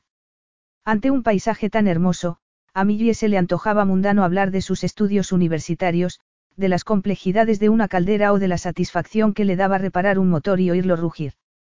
Y, sin embargo, esa era su vida. Cuando te hayas licenciado y seas ingeniera, podrías supervisar el mantenimiento de mis barcos, sugirió Khalid. pero... ¿Cuántos tienes? Los suficientes como para mantenerte ocupada. Millie sonrió. Estaba claro que Khalid vivía en un mundo completamente distinto. Ya de niña me gustaba destripar aparatos electrónicos para ver cómo funcionaban, le confesó, y mi pasión es conseguir que las máquinas funcionen con más eficiencia. Cada vez que me enfrento a un motor, para mí es como hacer un nuevo amigo. No paro hasta que lo conozco de arriba abajo y averiguo cómo hacer que funcione a la perfección. Eso es algo encomiable, comentó él. Son unos motores con suerte. Los dos se rieron, y Khalid le acarició la mejilla con la nariz de un modo afectuoso antes de hacer que Burkan diese media vuelta para continuar su camino. Millie era bastante abierta en cuanto a los sueños y esperanzas que abrigaba respecto a su carrera, pero Khalid sentía curiosidad por saber qué hacía para divertirse y se lo preguntó. La verdad es que soy un ratón de biblioteca, contestó ella, no hago más que leer y estudiar. Pero de vez en cuando saldrás por ahí, no. Estoy demasiado ocupada con mis estudios, no tengo tiempo para socializar. Pues eso no es vida, deberías divertirte un poco. Estoy muy contenta con mi vida, gracias le contestó ella, algo molesta. ¿Y mi vida privada es? Cosa tuya. Sugirió él, divertido, en un tono relajado. Exacto. De todo aquello que le estaba pasando, Millie solo tenía una cosa muy clara, que a cada minuto que pasaba estaba más enamorada de él. De nada serviría negarlo. Era suya en cuerpo y alma, y aunque lo suyo era imposible, a su corazón le daba igual. Mira, dijo Khalid, sacándola de sus pensamientos. Millie giró la cabeza. Habían rodeado una duna y ahora, ante ellos había surgido el oasis, como un zafiro en medio de la arena dorada del desierto. Ni siquiera podía ver el extremo más alejado. Desde lejos no le había parecido tan grande. El agua de la laguna era tan clara que podía verse el suelo de roca del fondo. Cerca de la orilla había una tienda enorme de un blanco cegador que destacaba sobre las azules aguas y la verde exuberancia de la vegetación. A lo lejos se vislumbraban otras, más pequeñas y agrupadas, y se veía a los lugareños trajinando. Khalid dejó que Burkan saciara su sed antes de desmontar, ayudar a Millie a bajar y conducir al animal a la sombra para que pastara y descansase. Es como estar en el paraíso, murmuró Millie, mirando admirada a su alrededor mientras Khalid la tomaba de la mano y entrelazaba sus dedos con los de ella. Si esto es un sueño, no quiero que termine. Tampoco él, pero sabía que pronto tocaría a su fin. Se quedaron callados un rato, pero el silencio era tan profundo y tan intenso que Millie casi podía oír los corazones de ambos latiendo al unísono. Quiero hacerte el amor, murmuró Khalid, haciéndola volverse hacia él y tomando también su otra mano. Me refiero a de verdad, hacerte el amor de verdad. ¿Qué quieres decir? inquirió ella, abrigando esperanzas. No lo sabes. A menos que tú me lo digas, no. Me encanta estar contigo, Millie murmuró él, inclinando la cabeza para frotar la nariz contra su mejilla y su cuello. No era lo que había esperado oír. Déjate de tonterías, se increpó. Tenía que poner los pies en la tierra, como le dirían sus compañeras de la lavandería. Khalid la besó en el cuello, y un cosquilleo de placer la recorrió. ¿Por qué anhelar cosas que no estaban a su alcance? A lo que Khalid se refería con hacerle el amor era a que quería sexo, simple y llanamente. No era más que una forma de hablar. Ella también se moría por volver a hacerlo, era como si sus cuerpos estuviesen en perfecta sintonía con los deseos del otro, y esas ansias no se aplacarían hasta que se hubiesen saciado. Yo también te deseo, le susurró. Te deseo tanto. Khalid la condujo al interior de la tienda, donde parecía que sus sirvientes lo habían dejado todo preparado para su llegada. La llevó hasta el lecho sin dejar de besarla, y se desnudaron el uno al otro entre caricias. Ya desnudos, se tumbaron, y Khalid se frotó contra ella. Sentir el peso de su cuerpo y su calor era casi la mejor parte, pensó Millie. No, antes debo ponerme un preservativo, le advirtió él cuando abrió las piernas, invitándolo a poseerla. No puedo esperar. Protestó ella. Millie, tenemos que. No. Insistió Millie. No era la primera vez que desafiaba los límites con él. Una pasión tan fiera como la suya no aceptaba restricciones. Lo rodeó con las piernas, arqueó las caderas y lo atrajo dentro de sí. Atrapando su miembro con los músculos de su vagina, comenzó a moverse sin piedad. Le hincó los dedos en los brazos, le mordió en el cuello y en el hombro y gimió, expresando la frustración que bullía en su interior. El clímax le sobrevino rápidamente, con la fuerza de un cataclismo, y Khalid se quitó de encima de ella mascullando un improperio, pero cuando Millie giró la cabeza para mirarlo vio que estaba sonriendo. Salvaje la increpó, haciendo que sonara como el mayor de los cumplidos. ¿Qué eres? Una hechicera, una sirena. Una lavandera respondió ella. Khalid se rió y la atrajo hacia sí. Una lavandera muy especial y peligrosa murmuró. Y una cuyos talentos no deberían desperdiciarse. ¿A qué te refieres? Estaba pensando antes que aquí en Califa necesitamos profesores, expertos en su campo que inspiren a nuestros jóvenes. Y no se me ocurre nadie mejor que tú. Pero si yo aún no soy una experta, apuntó ella. Pero lo serás, insistió él. Necesitamos a gente valiosa como tú. Tenemos una excelente facultad de ingeniería y... ¿Qué estás diciendo, Khalid? Lo interrumpió ella con brusquedad. Tan de espaldas estaba a la realidad. Su futuro no podía estar en Califa. Tengo que volver a Inglaterra para terminar mis estudios. Pero cuando los hayas terminado puedes volver y trabajar aquí, insistió él. Un brillo fiero relumbraba en sus ojos. Khalid, que estaría acostumbrado a resolver problemas de un mandoble, sin duda era incapaz de concebir una situación que no se doblegase a sus designios. Siempre andamos en busca de nuevas ideas y de, embajadores, que difundan los avances que conseguimos en Califa. No contestó ella en un tono quedo. No podría soportar estar cerca de él y no ser parte de su vida. Pero te agradezco la oferta, de verdad. Intentó parecer sincera al decirlo, y hacer como que no le rompía el corazón la sugerencia de que podría vivir allí, quizá un tiro de piedra de palacio, mientras él se casaba con alguna princesa y formaba una familia. Pues es una lástima, murmuró Khalid. Le acarició el cabello en silencio, como si siguiese rumiando aquello y buscando una solución. Millie no podía soportarlo, y tuvo que hacer un esfuerzo para no llorar. Uno no podía tener siempre lo que quería. Pero es que ella solo lo quería a él, y le parecía tan injusto no poder tenerlo, pensó mientras Khalid seguía acariciándole el cabello, como si intuyese su agitación y estuviese intentando tranquilizarla. Era como si ya estuviesen despidiéndose, y ese pensamiento le produjo una angustia que casi la superó. Tenía que ser fuerte. Y lo sería. Capítulo 11. Decidida a aprovechar el tiempo que le quedase de estar junto a Khalid, Millie estaba en la tienda, esperando a que regresara, pues hacía un rato que había salido, al oír cascos de caballos. Cuando vio que se acercaba a la entrada con un grupo de hombres ataviados con ricas vestimentas tradicionales, se retiró a la parte más privada de la tienda, separada por una cortina. Solo podía ser una delegación de palacio. Khalid los hizo pasar dentro. Por el tono de su voz parecía furioso. Cuando uno de los hombres, tras una profunda reverencia, empezó a decir algo en su idioma, Khalid lo interrumpió para espetarle. Di instrucciones muy claras de que no quería ser molestado mientras estuviese aquí. Y hablad en inglés.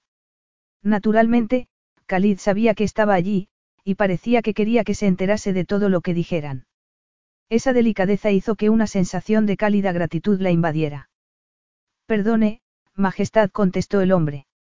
Le traemos noticias urgentes de la capital. Ha llegado otra comitiva real, esta vez de un reino del Mediterráneo. Millie oyó a Khalid gruñir irritado. Pero es que esta gente no tiene modales. Tan desesperados están por deshacerse de sus hijas. Ya es suficiente. Se les ha dicho que no vengan, y hacen caso omiso. Sabemos que Su Majestad dio orden de que no hubiera más visitas, pero aún así se han presentado en palacio. Una princesa. Millie se imaginó a una joven muy hermosa, una joven que había sido educada para reinar junto a un monarca como Khalid. Desde un principio había sabido que algo así ocurriría.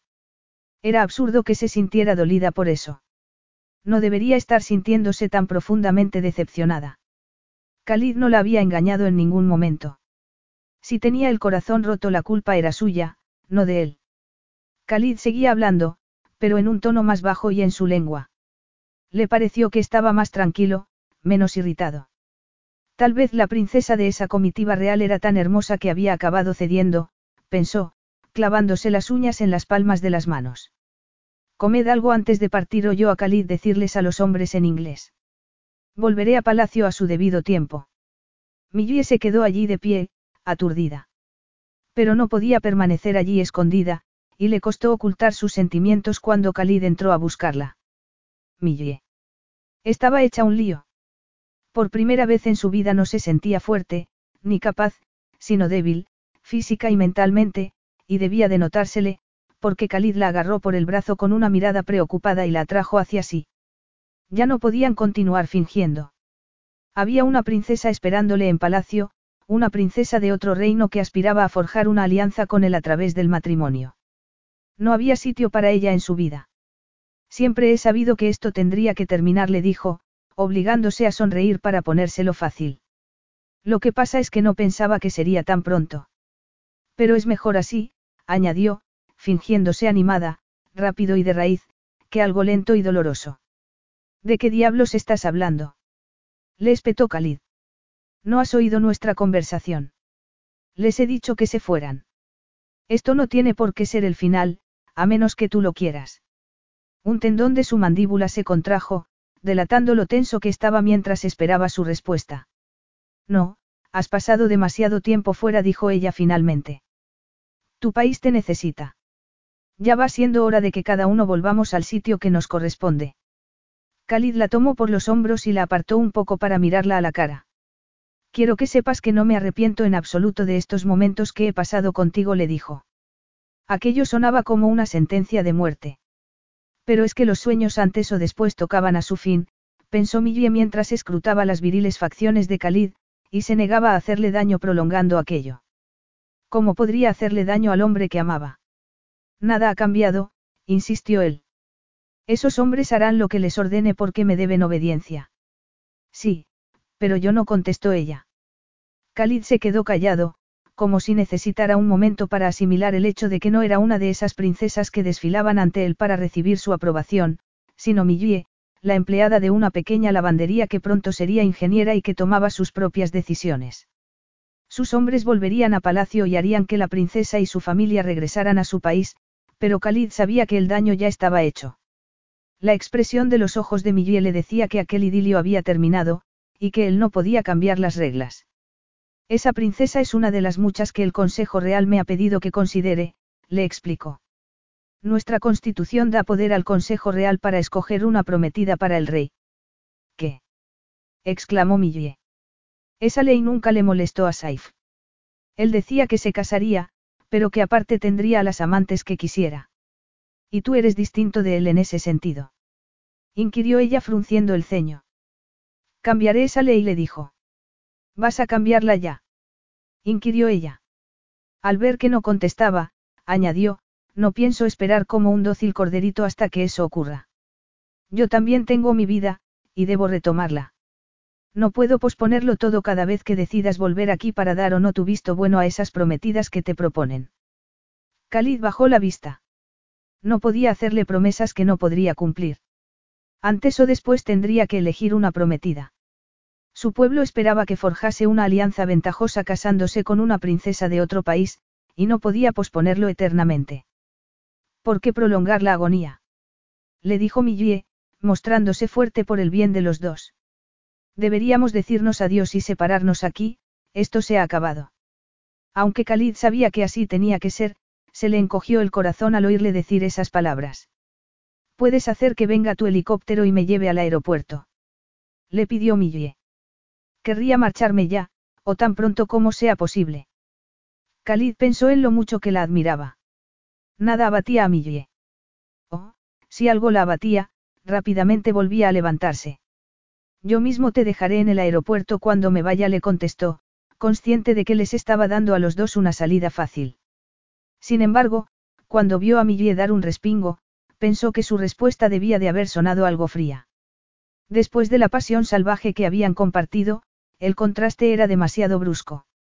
Pero no podía hacerle daño, y, si trataba de retenerla a su lado, acabaría haciéndoselo.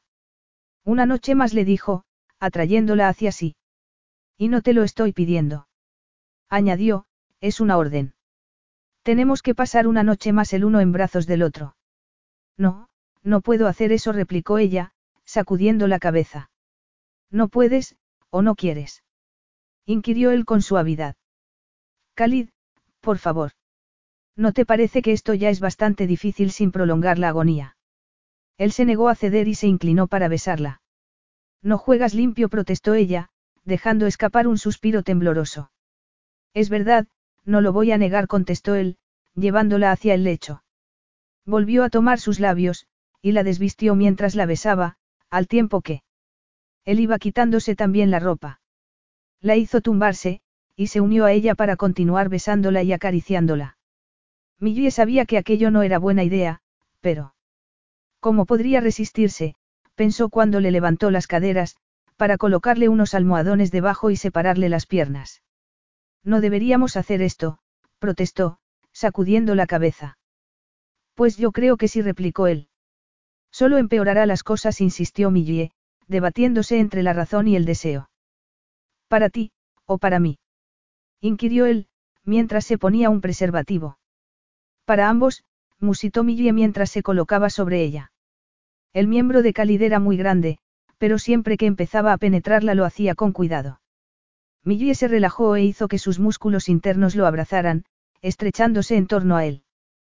Khalid se movió despacio, girando las caderas. No me hagas esperar, le suplicó Millie. Te necesito. Khalid se echó hacia atrás para mirarla. Seguro que estás lista. Averigualo, le invitó ella. Khalid se apoyó en los antebrazos para no aplastarla con su peso, y de una embestida se hundió hasta el fondo dentro de ella. Más deprisa, con más fuerza. Lo instó Millie cuando empezó a moverse, y él le dio lo que le pedía. Mantuvo ese ritmo, asegurándose de que estaba dándole todo el placer del que era capaz, y finalmente Millie alcanzó el clímax, un clímax explosivo. Y entonces, antes de que los coletazos de ese orgasmo se hubieran disipado, Khalid la hizo tumbarse boca abajo. Millie levantó las caderas, él le separó un poco más las piernas y volvió a penetrarla, agarrándola por las nalgas para ayudarla a mover las caderas atrás y adelante. Y así, hicieron el amor toda la noche, saboreando cada segundo porque los dos sabían que esos momentos juntos serían los últimos. Capítulo 12. Para Millie, volver a la lavandería fue como volver de golpe a la realidad. A su regreso de Califa, como necesitaba estar un tiempo a solas para ordenar sus pensamientos, se había ido a la universidad y había estado compartiendo habitación en una residencia del campus con una estudiante nueva que no le había hecho ninguna pregunta. Ni siquiera cuando Millie había sido tan descuidada como para dejar en la papelera del baño la caja de una de las pruebas de embarazo que se había hecho. Había estado sintiéndose hinchada, más sensible de lo normal, y además tenía náuseas por las mañanas y se notaba los pechos doloridos. Por eso había decidido hacerse una prueba de embarazo. Y el resultado había sido positivo. Cada día había repasado los periódicos y no había encontrado ninguna noticia que anunciara que el jeque de Califa se había comprometido, pero eso no significaba nada, se dijo cuando Lucy levantó la cabeza, sorprendida, al verla entrar. Todas sus compañeras se quedaron mirándola aturdidas. Se imaginaba que la señorita Francine les habría contado que se había marchado a Califa, y naturalmente debían de sentir curiosidad. Estaba impaciente por contarle a la anciana, que tanto había hecho por ella, que iba a ser, abuela. Ya solo le faltaba encontrar el momento adecuado para llamar a Khalid y decirle que iba a ser padre. ¿Cómo se lo tomaría? Lucy fue a abrazarla con una sonrisa, pero, cuando Millie le preguntó por la señorita Francine, a su amiga le cambió la cara. Está en su despacho, le dijo preocupada. Con unos abogados. Unos abogados repitió Millie, frunciendo el ceño. Ve con ella y así luego me cuentas qué está pasando, le susurró Lucy, para que las otras chicas no la oyeran. Eres como una hija para ella y te ha echado de menos. Trae, déjame el abrigo y el bolso. La cosa pinta mal, añadió, lanzando una mirada a la puerta cerrada del despacho de la señorita Francine. Cuando llamó a la puerta y entró, la anciana se levantó y se le iluminaron los ojos. Millie. exclamó, tendiéndole los brazos. Lucy tenía razón al estar preocupada, la señorita Francine no tenía buen aspecto. Millie la abrazó y la besó en la mejilla, y cuando se separaron la anciana le presentó a los dos abogados que se encontraban sentados frente a su mesa. Conocía por unos amigos el bufete del señor Frostwick, y le he pedido que me asesore, le explicó la señorita Francine. ¿Por qué? ¿Qué ha ocurrido? Después de la última revisión los médicos me han aconsejado que deje el negocio. ¿Y cómo no tengo a nadie que pueda tomar el relevo? Le explicó la anciana, encogiéndose de hombros. Millie sería capaz de ofrecerse, pero no se lo voy a consentir, tiene una brillante carrera por delante. Está estudiando ingeniería marítima, ¿saben? Les dijo al señor Frostwick y su colega, llena de orgullo. El problema es que a la señorita Francine no le va a quedar más remedio que vender el negocio, le explicó el señor Frostwick a Millie. No hay dinero para salvarlo. A menos que a usted se le ocurra otra solución. Si vendía el negocio, el nombre de la lavandería se perdería, pensó Millie, y los esfuerzos de la señorita Francine, los esfuerzos de toda una vida, habrían sido en vano. Podría ponerse la condición de que se mantuviera el nombre. Les preguntó a los abogados. Me temo que si una de las grandes cadenas accede a comprar el negocio esa condición no será posible, contestó el señor Frostwick, desbaratando sus esperanzas. Además, los acreedores insistirán en que se venda. La verdad es que muchos han mostrado interés, añadió en un tono más alegre. El negocio de la señorita Francine tiene muy buena reputación. Desde luego. Ahora que he vuelto, yo me ocuparé de todo, les dijo Millie. Al ver que la anciana cada vez parecía más angustiada, añadió en un tono que no admitía discusión, pero ahora creo que la señorita Francine necesita descansar. Por supuesto asintió el señor Frostwick. Su colega y él se levantaron. Seguiremos en contacto. Cuando se hubieron quedado a solas, Millie le dijo a la señorita Francine. No se preocupe, como les he dicho, yo me haré cargo de todo. Encontraré una solución. La señorita Francine sonrió agradecida, pero con tristeza, como si ya hubiera aceptado que no había nada que hacer. Millie, en cambio, no era de la misma opinión. Conocía a una persona con suficiente dinero como para solucionar aquel problema, y después de todo lo que había hecho por ella la señorita Francine, lo menos que podía hacer era intentar conseguir su ayuda. Cuando la anciana la dejó a solas para ir a supervisar a las chicas, Millie no perdió tiempo y llamó a Khalid, que le había dado su número de móvil antes de que volviera a Inglaterra. Cuanto antes hablara con él, antes podría, bueno, tal vez no relajarse, pero al menos su conciencia se quedaría más tranquila, sabiendo que había hecho todo lo que estaba en su mano. Khalid contestó al segundo tono. Y, si no hubiera sido por el tono seco de su voz, casi habría pensado que había estado esperando esa llamada. Te llamaba porque necesito tu ayuda, le dijo vacilante. ¿Necesitas dinero? inquirió él. Bueno, sí, pero no es para mí, se apresuró a decirle Millie. Es por lo único que llamas, porque necesitas dinero. Millie vaciló de nuevo. Debería haber otro motivo. En realidad, sí que lo había. Tenía que contarle lo de su embarazo. Pero. Por teléfono. No le parecía lo más adecuado. Lo hay. Insistió él, y, por el tono de su voz, Millie se lo imaginó frunciendo el ceño. No balbució ella. No hay ningún otro motivo. Le partía el corazón que Khalid se mostrara tan frío. Era como si no la hubiese echado en falta en absoluto. No era el momento de pensar en esas cosas, se dijo. Tenía que intentar convencerle de que la ayudase a salvar la lavandería de la señorita Francine. Inspiró profundamente y le explicó el problema. Me preguntaba si podrías ayudarla de alguna manera. Había pensado que quizá podrías comprar su negocio y convertirlo en una franquicia, añadió. Para la señorita Francine significaría muchísimo que se mantuviese su nombre. Y ella sería la cara visible de la franquicia. Inquirió la voz profunda y aterciopelada de Khalid, en tono pensativo, al otro lado de la línea. Exacto, asintió Millie. Lo pensaré y te daré una respuesta, murmuró Khalid. Y nada más decir eso colgó. Millie se quedó mirando su móvil, aturdida, y pasó un rato antes de que se diera cuenta de que estaba llorando y las lágrimas le rodaban por las mejillas. Millie, Millie, Millie. El solo oír su voz bastó para que, nada más colgar, Khalid se pusiera a cancelar compromisos que tenía marcados en su agenda. Desde el momento en que se habían despedido, se había dado cuenta de que era la única mujer a la que podría amar. Ser un hombre mejor que su hermano implicaba convertirse en un líder que diera ejemplo de sus principios. Llevaba tiempo hacer cambios efectivos en una constitución tan antigua como la de Califa, pero se aseguraría de que se llevaran a cabo esas modificaciones. Estaba decidido. No le había dicho a Millie que estaba en Inglaterra. Se encontraba allí porque al día siguiente por la noche estaba invitado a una fiesta en el Palacio de Buckingham. Imaginando que habría casas reales ansiosas por presentarle a sus princesas casaderas, ya tenía pensada una excusa para abandonar el palacio antes de que diera comienzo el baile y volver a Califa. Sin embargo, la llamada de Millie había hecho que cambiara de idea. Irritada consigo misma, Millie se secó las lágrimas con los nudillos y se guardó el móvil en el bolsillo. No le quedaba más remedio que ser paciente y confiar en que Khalid la ayudara. Estaba convencida de que convertir la lavandería de la señorita Francine en una franquicia sería una buena inversión para él, y tenía la esperanza de que él también lo viera así. Pero ahora tenía trabajo que hacer. Si querían atraer a algún inversor tendrían que darle un buen lavado de cara a la lavandería. Se lo debía a la señorita Francine, tenía que asegurarse de que el local luciera impecable.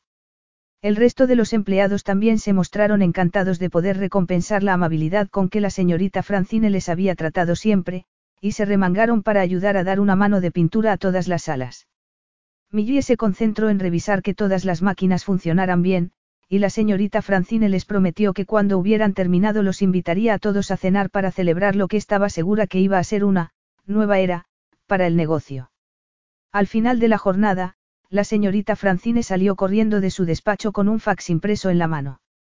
Acaban de enviar esto de las oficinas del Departamento de Desarrollo Internacional de Califa, explicó con la voz trémula de esperanza, Van a mandar a un equipo para evaluar las instalaciones.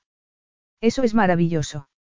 Exclamó Millie, y los demás prorrumpieron en vítores. Khalid no la había fallado. Quizá podrían salvarse los puestos de todos los que trabajaban allí y tal vez podría mantenerse el nombre de la lavandería. Había tal felicidad en los ojos de la señorita Francine que a Millie se le encogió el corazón. ¿De verdad crees que todo irá bien? Le preguntó la anciana. Sé que irá bien, le contestó Millie con confianza. La señorita Francine les dijo a todos que fueran recogiendo sus cosas para irse a cenar como les había prometido. Yo tengo que revisar una última cosa, dijo Millie, volviendo a trepar al pequeño cubículo que albergaba la caldera. En cuanto pudiera lo limpiaría, pensó, contrayendo el rostro mientras se quitaba una telaraña del pelo. Comprobó que la válvula que había cambiado seguía funcionando correctamente, y salió con cuidado de espaldas a cuatro patas del estrecho espacio. Menudo calor hace ahí dentro. exclamó mientras bajaba al suelo. Tendré que poner un ventilador o algo antes de que. Fue el silencio que reinaba lo que le hizo darse cuenta de que pasaba algo. Cuando se dio la vuelta no podía creerse lo que veían sus ojos. Y la señorita Francine y el resto de sus compañeros parecían tan sorprendidos como ella. Calid. Pero sí he hablado por teléfono contigo hace solo un par de horas. Exclamó irritada, como si no debiera estar allí. ¿Cómo puedes haber llegado aquí tan deprisa? Vaya recibimiento. Estoy abrumado, dijo él con ironía. Esa voz seductora, esos ojos negros mirándola divertidos. A Millie el corazón parecía que fuese a salírsele del pecho. De verdad estaba allí. Y ella con esa pinta un mono manchado de grasa y pintura y telarañas en el pelo. Había pensado que jamás volvería a verlo y de repente allí estaba, frente a ella. No, no me toques. exclamó, dando un paso atrás cuando Khalid, que parecía el dios del sexo con los vaqueros y la cazadora de cuero que llevaba, avanzó hacia ella. Estoy toda llena de grasa y de telarañas. Mientras hablaban, la señorita Francine hizo que los demás terminaran de ponerse sus chaquetas y salieron discretamente por la puerta. Y ahora que se habían quedado a solas ya no había quien detuviera a Khalid, que acortó la distancia que los separaba de una zancada, la tomó en sus brazos y dijo mirándola a los ojos con fiereza. ¿De verdad crees que me molestan un par de telarañas? Pues debería. Con esa cazadora que parece tan cara. Khalid masculló algo en su idioma e inclinó la cabeza para tomar sus labios con un beso tan profundo y apasionado que casi se derritió en sus brazos. Cuando la soltó, Hubo un momento que Millie jamás olvidaría, el momento en que se quedaron mirándose a los ojos. Los suyos debían de reflejar todos los sueños y esperanzas frustrados, mientras que en los de él se leía una firme determinación.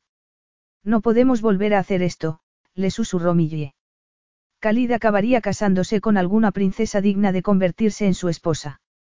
Porque hacer como que no era eso exactamente lo que iba a pasar, se reprendió, y deseó que Khalid no hubiera cruzado el océano porque el dolor de volver a perderle sería aún peor que el que atenazaba su corazón en ese momento. Pues claro que sí. Y te vas a venir conmigo, replicó él. No se negó ella de nuevo, con incredulidad. Ya hemos perdido bastante tiempo, le dijo Khalid. ¿Quieres mi ayuda o no? Con la lavandería. Inquirió ella, confundida. Claro que quiero tu ayuda. Pero no si vas a hacerme chantaje, porque entonces buscaré otra manera de salvar el negocio de la señorita Francine. Pues la decisión es tuya, ¿vienes conmigo o no? Le insistió él. ¿Pero a dónde? A mi casa de Londres se limitó a contestar él. Y no podemos hablar aquí. Khalid resopló con impaciencia y se pasó una mano por el pelo. Mira, Millie, querías que te ayudara con esto de la lavandería, pero yo tengo un país que gobernar y asuntos de los que ocuparme en Londres. O vienes conmigo, o tendré que volver a Londres sin ti, y tendrás que tramitar este asunto a través de nuestra embajada por los cauces habituales. Millie se quedó mirándolo boquiabierta. ¿Me estás haciendo chantaje? No, te estoy diciendo las cosas como son, contestó Khalid. Pues sí que estaba siendo un reencuentro romántico, pensó Millie, sintiendo que se le caía el alma a los pies. Sin embargo, estaba decidida a ayudar a la señorita Francine. Millie estaba hecha un lío. Aquello era una locura.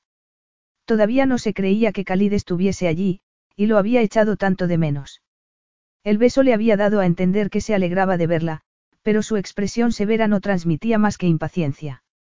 No estaba segura de que irse con él fuese buena idea, pero si quería ayudar a la señorita Francine no le quedaba más remedio, y al menos tendría la oportunidad de hablar a solas con él y contarle lo del embarazo cuando estuvieran en su casa de Londres. Está bien, dame diez minutos, le dijo. Subiré a lavarme y cambiarme. Capítulo 13. Nada en la vida de Khalid iba despacio o era normal, concluyó Millie, agachándose bajo las hélices, que giraban vertiginosamente, antes de subir al helicóptero. Tras asegurarse de que se había abrochado correctamente el cinturón de seguridad y que se había puesto los auriculares, Khalid, sentado a su lado, en el asiento del piloto, tomó los mandos y pronto estaban sobrevolando Londres.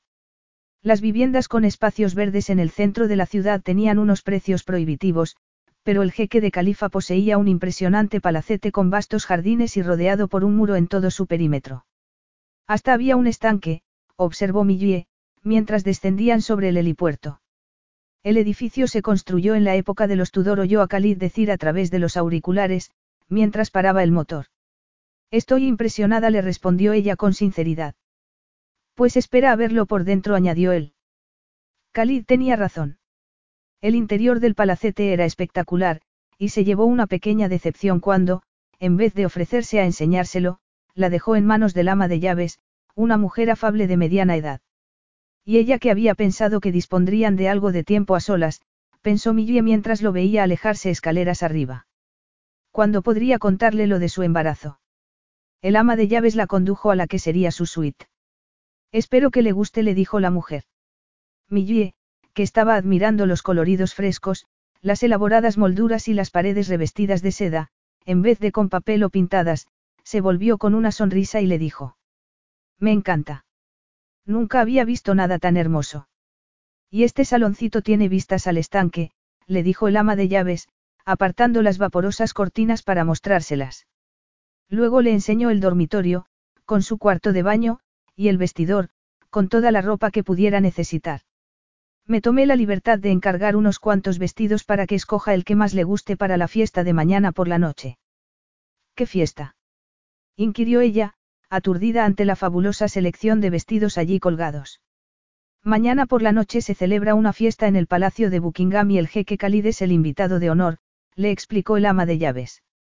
Pensó que tal vez le gustaría ser su acompañante. Millie se había quedado sin habla. En un primer momento pensó en rehusar, porque allí se sentiría como un pez fuera del agua, pero luego se acordó de sus compañeras de la lavandería, que darían lo que fuera por ir a una fiesta en palacio, y en todo lo que podría contarles cuando regresara a Kingsdock. No sé cómo darle las gracias por todas las molestias que se ha tomado, le dijo al ama de llaves. No me las dé a mí, sino al jeque Khalid. Me ha pedido que le transmita sus disculpas, tiene asuntos de negocios que atender y estará muy ocupado el resto de la velada y todo el día de mañana. La verá mañana por la noche en la fiesta. No iba a poder hablar con él hasta entonces. Pero ¿cuándo iba a poder contarle lo del bebé? Y la idea de tener que llegar ella sola a esa fiesta en palacio la intimidaba un poco. ¿Quiere que pida que le suban algo de comida? Le preguntó el ama de llaves. El solo pensar en comer hizo que a Millie se le revolviera el estómago. No, ahora mismo no tengo apetito. Pero confío en que sí querrá que le suban luego algo de cenar, aunque sea una cena ligera. Insistió el ama de llaves con amabilidad. Millie se vio obligada a responder. Sería estupendo. Gracias. Si necesita alguna cosa descuelgue el teléfono, pulse el botón rojo y espere. Alguien la atenderá enseguida, a cualquier hora del día. Millie volvió a darle las gracias al ama de llaves con una sonrisa, y, cuando la mujer se hubo marchado, fue al cuarto de baño para echarse un poco de agua fría en la cara. Después de secarse con la toalla, se quedó mirándose en el espejo, pensativa. Tenía que decirle a Khalid ya lo del bebé. No podía seguir posponiéndolo. No si no iba a volver a verlo hasta la noche siguiente, en palacio. Salió al dormitorio, descolgó el teléfono y pulsó el botón rojo. A los pocos segundos le contestó un sirviente. Necesito hablar con su majestad, dijo Millie. Informaré a su secretaria, señorita. ¿Hay algo más que pueda hacer por usted? No, gracias. Se sentó junto a la mesilla donde estaba el teléfono, y no tuvo que esperar demasiado, porque sonó al cabo de un rato. Millie. ¿Ha ocurrido algo? inquirió Khalid, preocupado, al otro lado de la línea. No, pero tengo que hablar contigo, y no puede ser por teléfono. Pensé que el ama de llaves te habría dicho que estoy muy ocupado. Sí, me lo ha dicho, y siento importunarte, pero... ¿Es algo urgente, o puede esperar? Como esperar podían esperar nueve meses, pensó Millie, con la sangre hirviéndole en las venas. Khalid jamás había tenido dificultad alguna en sacar tiempo para ella cuando la quería en su cama.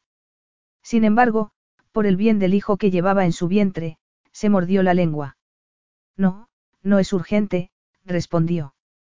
Pues entonces nos vemos mañana en la fiesta, respondió él, en un tono ligeramente irritado. Está bien. Hasta mañana por la noche, murmuró Millie. Y, antes de que hubiera terminado la frase, él ya había colgado.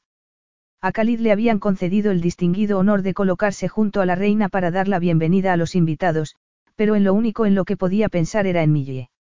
Su reencuentro había sido accidentado y nada satisfactorio, y ahora que por fin iba a volver a verla después de un día muy ajetreado, iba a ser rodeado de un montón de gente. Como exigían los buenos modales, centró su atención en los invitados que iban desfilando a paso de tortuga por delante de él para estrechar su mano y la de la reina, pero no podía evitar que se le fueran los ojos de tanto en tanto a las puertas de entrada al salón de baile, flanqueadas por dos lacayos impecablemente vestidos. Millie aparecería en cualquier momento en lo alto de las escaleras de mármol. O eso esperaba. Unos minutos después, su secretaria se acercó y le susurró al oído que el chofer le había comunicado por el móvil que acababa de dejar a Millie frente al palacio. Excelente, gracias murmuró él. Y desde ese momento se convirtió en un suplicio seguir saludando educadamente a los invitados cuando lo único que quería era ver llegar a Millie. Qué frustrante, pensó con ironía, que de todas las cosas que un hombre rico como él podía disponer, la cosa que más quería estaba fuera de su alcance. Al llegar a las puertas, Millie paseó la mirada por el salón de baile, que resplandecía con las luces de las lámparas de araña que colgaban del altísimo techo, decorado con exquisitos frescos. Al fondo había una orquesta, y los músicos ya habían ocupado sus asientos, esperando a que les indicaran que podían empezar a tocar. A pesar de todas aquellas distracciones, no tardó en localizar a Khalid. Sus ojos se posaron en él como un misil teledirigido, y, cuando él levantó la vista y la mirada de ambos se encontró, fue como si saltaran chispas. Pero. Habría escogido el vestido adecuado. Quizá no, porque todo el mundo estaba mirándola, y un manto de silencio había caído sobre el salón. Había descartado los que eran de color muy llamativo, con el escote demasiado bajo, los demasiado ceñidos, y los de color blanco, para no destacar. No, estaba segura de que el vestido que había elegido era discreto. Era de seda, de un verde apagado, con una capa finísima de gasa superpuesta y adornada con minúsculos cristales que relucían con la luz de las lámparas de araña, como los destellos del sol sobre la superficie de un lago. Le sentaba como un guante, y se había decantado por él pensando que en los meses venideros ya no podría ponerse ropa tan entallada. No había la menor duda de que la llegada de Millie había causado sensación, pensó Khalid. Todo el mundo estaba mirando hacia lo alto de las escaleras de mármol, donde estaba ella. No necesitaba una diadema de diamantes ni un título real, la cálida sonrisa que dirigió al lacayo que le pidió su nombre para comprobarlo en la lista lo decía todo acerca de ella. Su simpatía hacía que la gente quisiera conocerla y que compartiera con ellos algo de la magia que la envolvía. Era más que una belleza, era una mujer amable y encantadora. Disculpadme, Majestad le dijo cálida la reina con una inclinación de cabeza. Embajador. Se excusó también con este antes de alejarse hasta el pie de la escalera para tenderle la mano a Millie y ayudarla a bajar los últimos escalones. Es mía, pensó con orgullo. Ten cuidado, le dijo, podrías tropezar con esos tacones tan altos. Estás espectacular, por cierto. Cuando llegaron al final de la escalera, Millie se agarró de su brazo y sintió que una ola de calor se apoderaba de ella. Estaba tan guapo con su smoking. No tendrías que estar con la reina, dando la bienvenida a los invitados. Le preguntó, tratando de recobrar la compostura. Ya habían pasado todas las personalidades importantes, se excusó él, antes de conducirla a la mesa que le habían asignado. El resto de la velada transcurrió como una sucesión de momentos que Millie jamás olvidaría. Aquella fiesta en palacio fue todo lo que se habría podido imaginar y más, la comida que le sirvieron en la cena fue deliciosa, y la música sublime. Además, ser la acompañante del jeque de califa parecía otorgarle una distinción especial, porque todo el mundo la saludaba con afabilidad, y la miraban con interés mientras se paseaban por el salón de baile. Aquel era un mundo muy distinto del suyo, y agradecía la oportunidad de disfrutar de todo aquello, aunque sospechaba que la gente debía de pensar que no era más que otra conquista de aquel hombre tan poderoso. Como marcaba el protocolo, nadie podía marcharse antes que los miembros de la familia real, al poco de que estos se hubieron retirado, Khalid se excusó con las personas con las que estaban charlando, diciéndoles que ellos también se iban.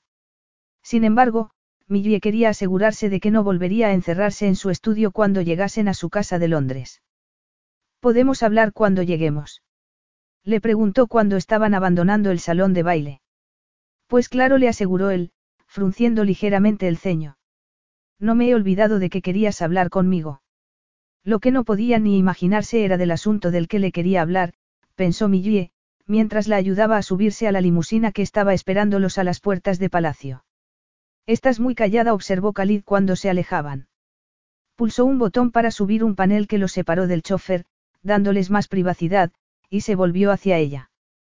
¿Qué te ocurre, Millie? Solo estoy cansada, respondió ella, incapaz de mirarlo a los ojos. No podía darle una noticia tan trascendental en el asiento trasero de un coche.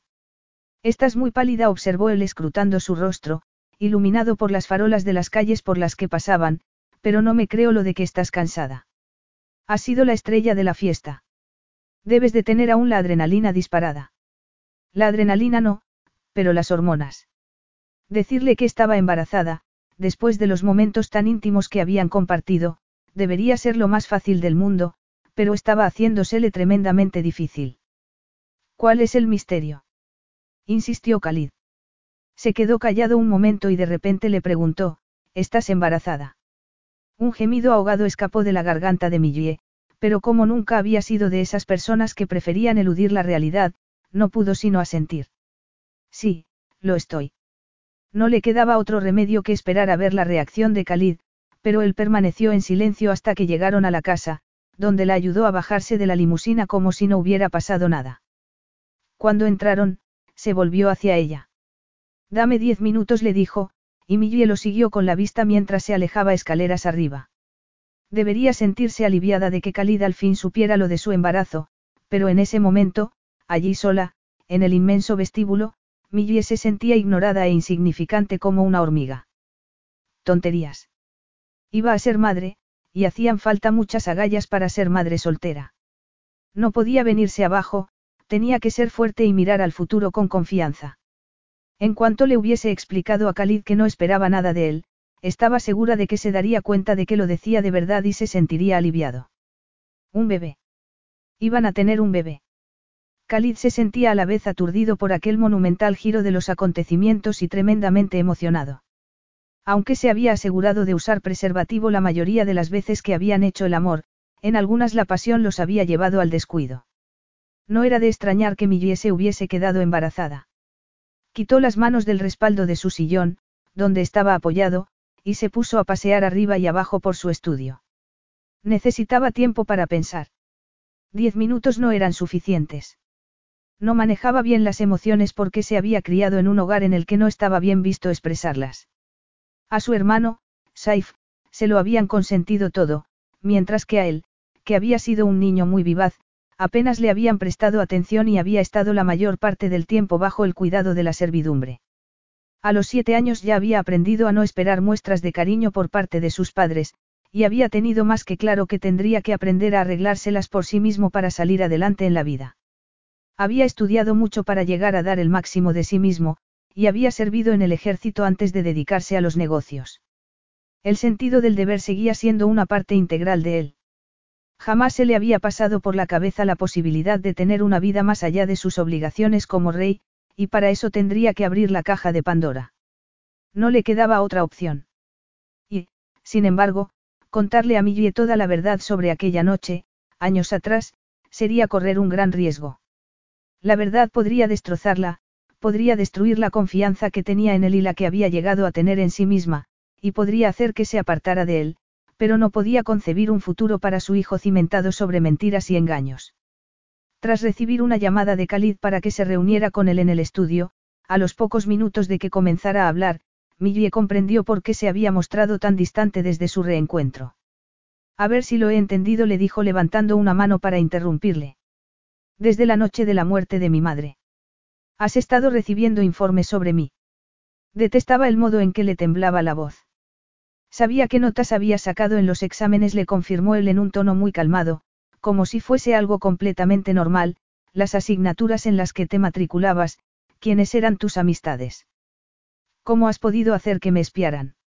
Lo increpó, indignada. Aquella noche te quedaste huérfana, continuó él, ignorando su arranque de ira, y me sentía responsable. Sentía que debía protegerte, no podía darte la espalda y alejarme sin más. Así que se te ocurrió pagar todos mis gastos. Khalid se quedó callado. Porque creías que era tu deber, dedujo ella con amargura. La señorita Francine estaba más que dispuesta a darte un hogar porque te tenía mucho cariño, contestó él, en ese mismo tono enervante. Pero es muy mayor y a duras penas habría podido afrontar ella sola los gastos de tu manutención. Jamás he sido una carga para ella. Explotó Millie. ¿Cómo se atrevía siquiera a sugerir algo así? Trabajaba en la lavandería para pagarme mis gastos. Lo se asintió él. Pero el negocio tenía sus altibajos, y ella se negaba a aceptar dinero de mí. Lo menos que podía hacer era costear tu educación. Me estás diciendo que las becas que he tenido hasta ahora. Te las concedieron porque te las merecías, le dijo él con firmeza. El Ministerio de Educación de Califa no concede becas a estudiantes cuyo rendimiento académico no sea excelente. Califa. Repitió ella aturdida. Creía que esas becas las concedía mi universidad. En los papeles que tengo no se menciona a Califa por ninguna parte. Pedí que se hiciera con discreción. A Millie le estaba costando asimilar que durante todos esos años Khalid había estado manipulando los hilos de su vida. ¿Por qué lo hiciste? Porque te sentías culpable. En parte, sí admitió él. Habría preferido que hubieras dicho la verdad en los tribunales. Lo hice, dije la verdad. Solo se había callado una parte sustancial, porque sabía que aquello saltaría a los titulares de los periódicos, y que esos titulares habrían atormentado a Millie durante el resto de su vida. Dijiste tu versión de la verdad, lo acusó ella. ¿Acaso no es lo que hace todo el mundo? Le espetó Khalid. La verdad siempre es interpretable. En mi mundo no replicó ella dolida. Mira, Millie, había detalles que no habrían ayudado en nada. Como los que demostraban que tu hermano era culpable de asesinato. Sugirió ella con una risa amarga. Ya te lo he dicho, alguien empujó a tu madre, su camello. Pero tu hermano hizo que tocara fondo. Aquella noche la llevó a su fiesta para que sus invitados se rieran de ella. Vuestros abogados dijeron que era responsable de su propio destino, alguien podría haberla ayudado.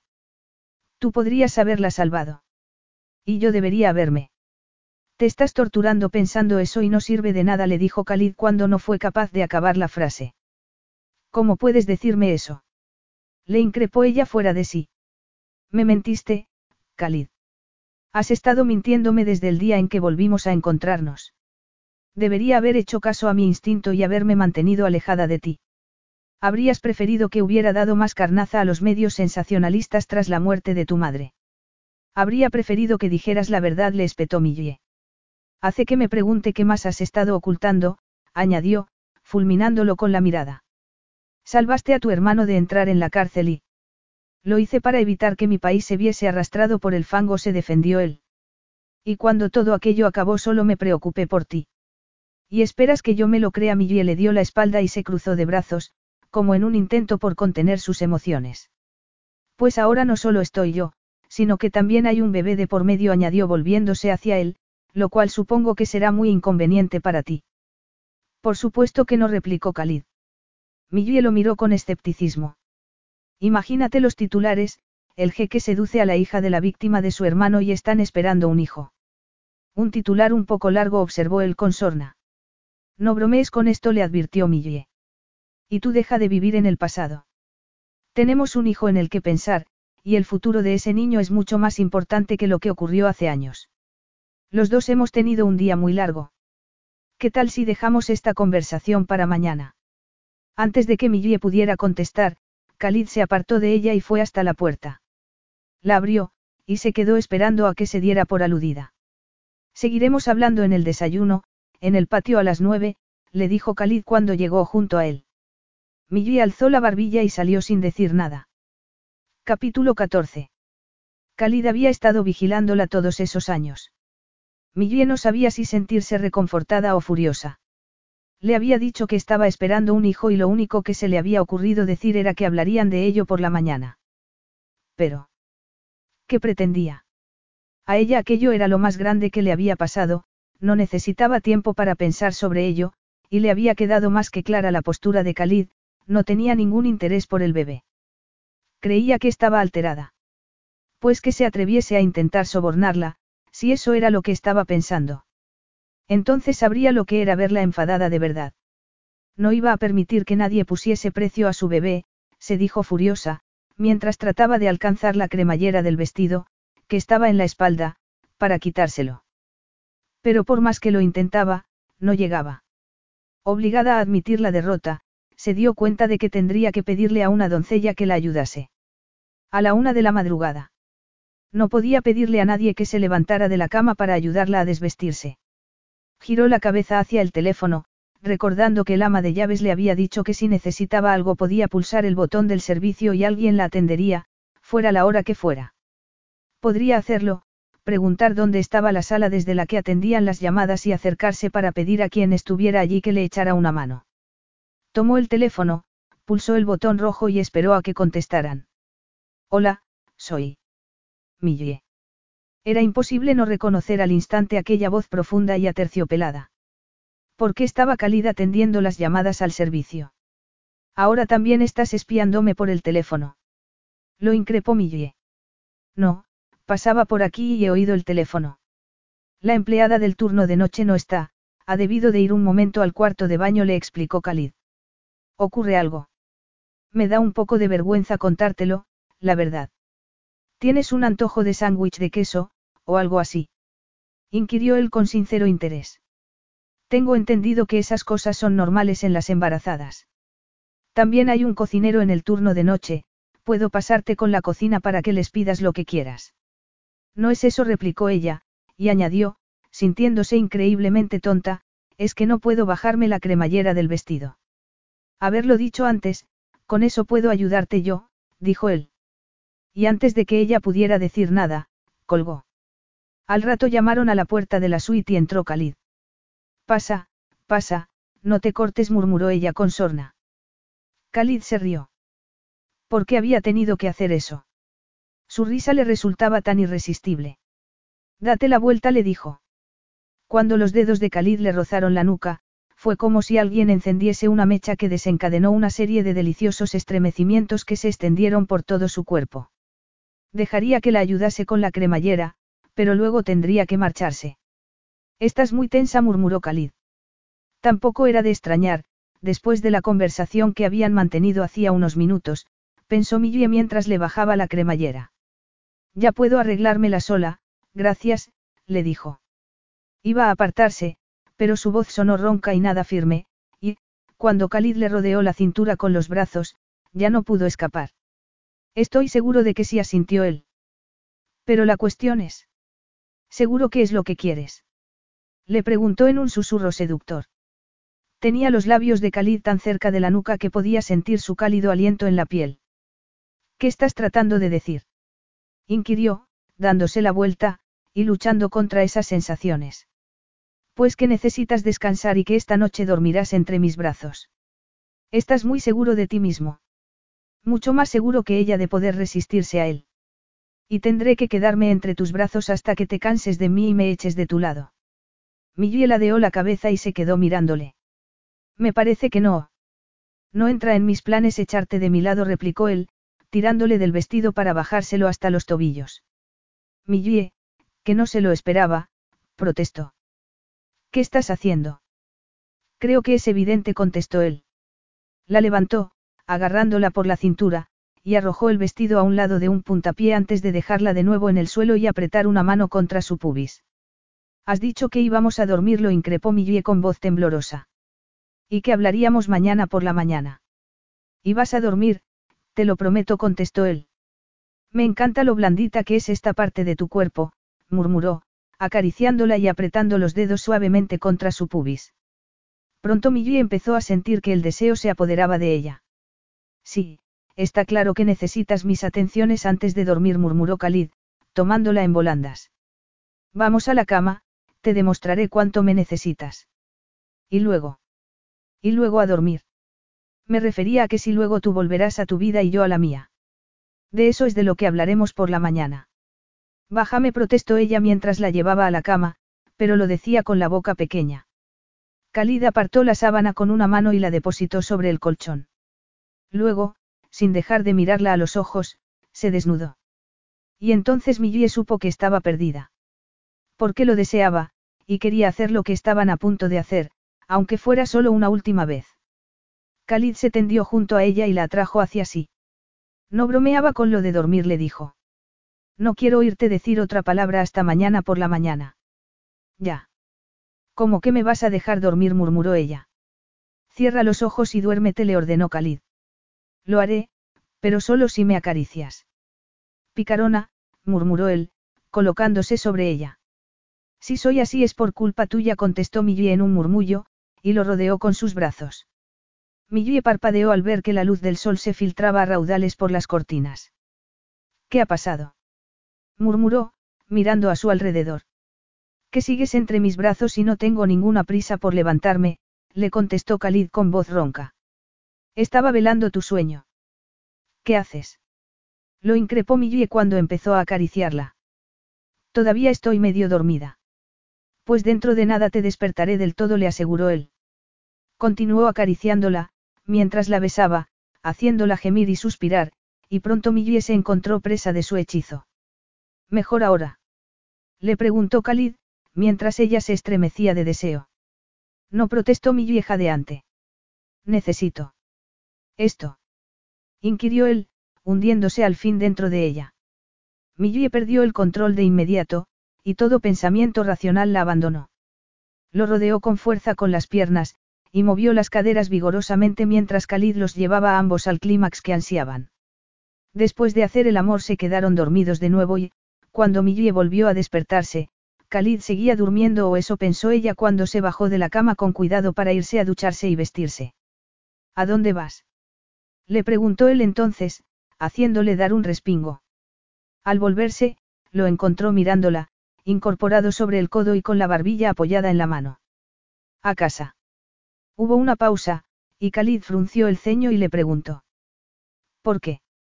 ¿Por qué no tiene sentido que me quede más tiempo? contestó ella. Los dos sabemos que esto no va a ninguna parte. O sea, que vas a irte sin que hayamos hablado siquiera del bebé. Estoy segura de que harás que tus abogados se ocupen de discutirlo conmigo por ti. Khalid la miró perplejo. Estaré preparada para cuando lleguen, le prometió ella muy calmada, aunque se sentía como si el corazón se le estuviese resquebrajando. Pero. ¿Qué estás diciendo? Pertenecemos a mundos muy distintos, le dijo Millie. Además, no tienes un matrimonio concertado en perspectiva. Esperó la respuesta de Khalid con el corazón en un puño. Podía soportarlo, se dijo con firmeza. Respondiera lo que respondiera, lo soportaría. Hay algo que debería haberte dicho antes, murmuró Khalid, bajándose de la cama y yendo hacia ella. Millie se preparó para lo peor. La noche antes de la fiesta en Palacio estuve muy ocupado haciendo unas llamadas, comenzó a decir Khalid, deteniéndose frente a ella. ¿A quién? inquirió ella, tremendamente tensa. Estabas. Tuvo que hacer acopio de valor para pronunciar las palabras. Estabas discutiendo con alguien un posible matrimonio. Así es, admitió él. Millie dio un paso atrás, y Khalid la asió por los brazos al verla tambalearse ligeramente.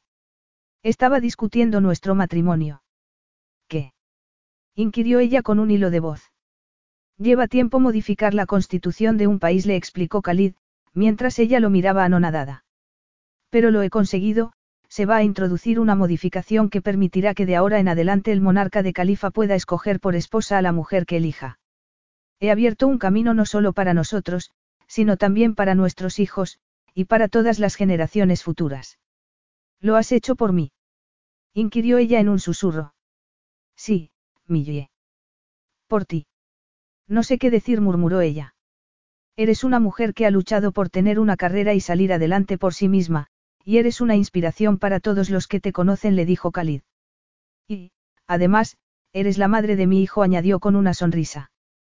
¿Acaso necesito más razones? Quizá una más, pensó Millie. Y te quiero, dijo Khalid. Sí. Y no se me ocurre nada más importante que eso. ¿Y a ti? A ella tampoco. Entonces.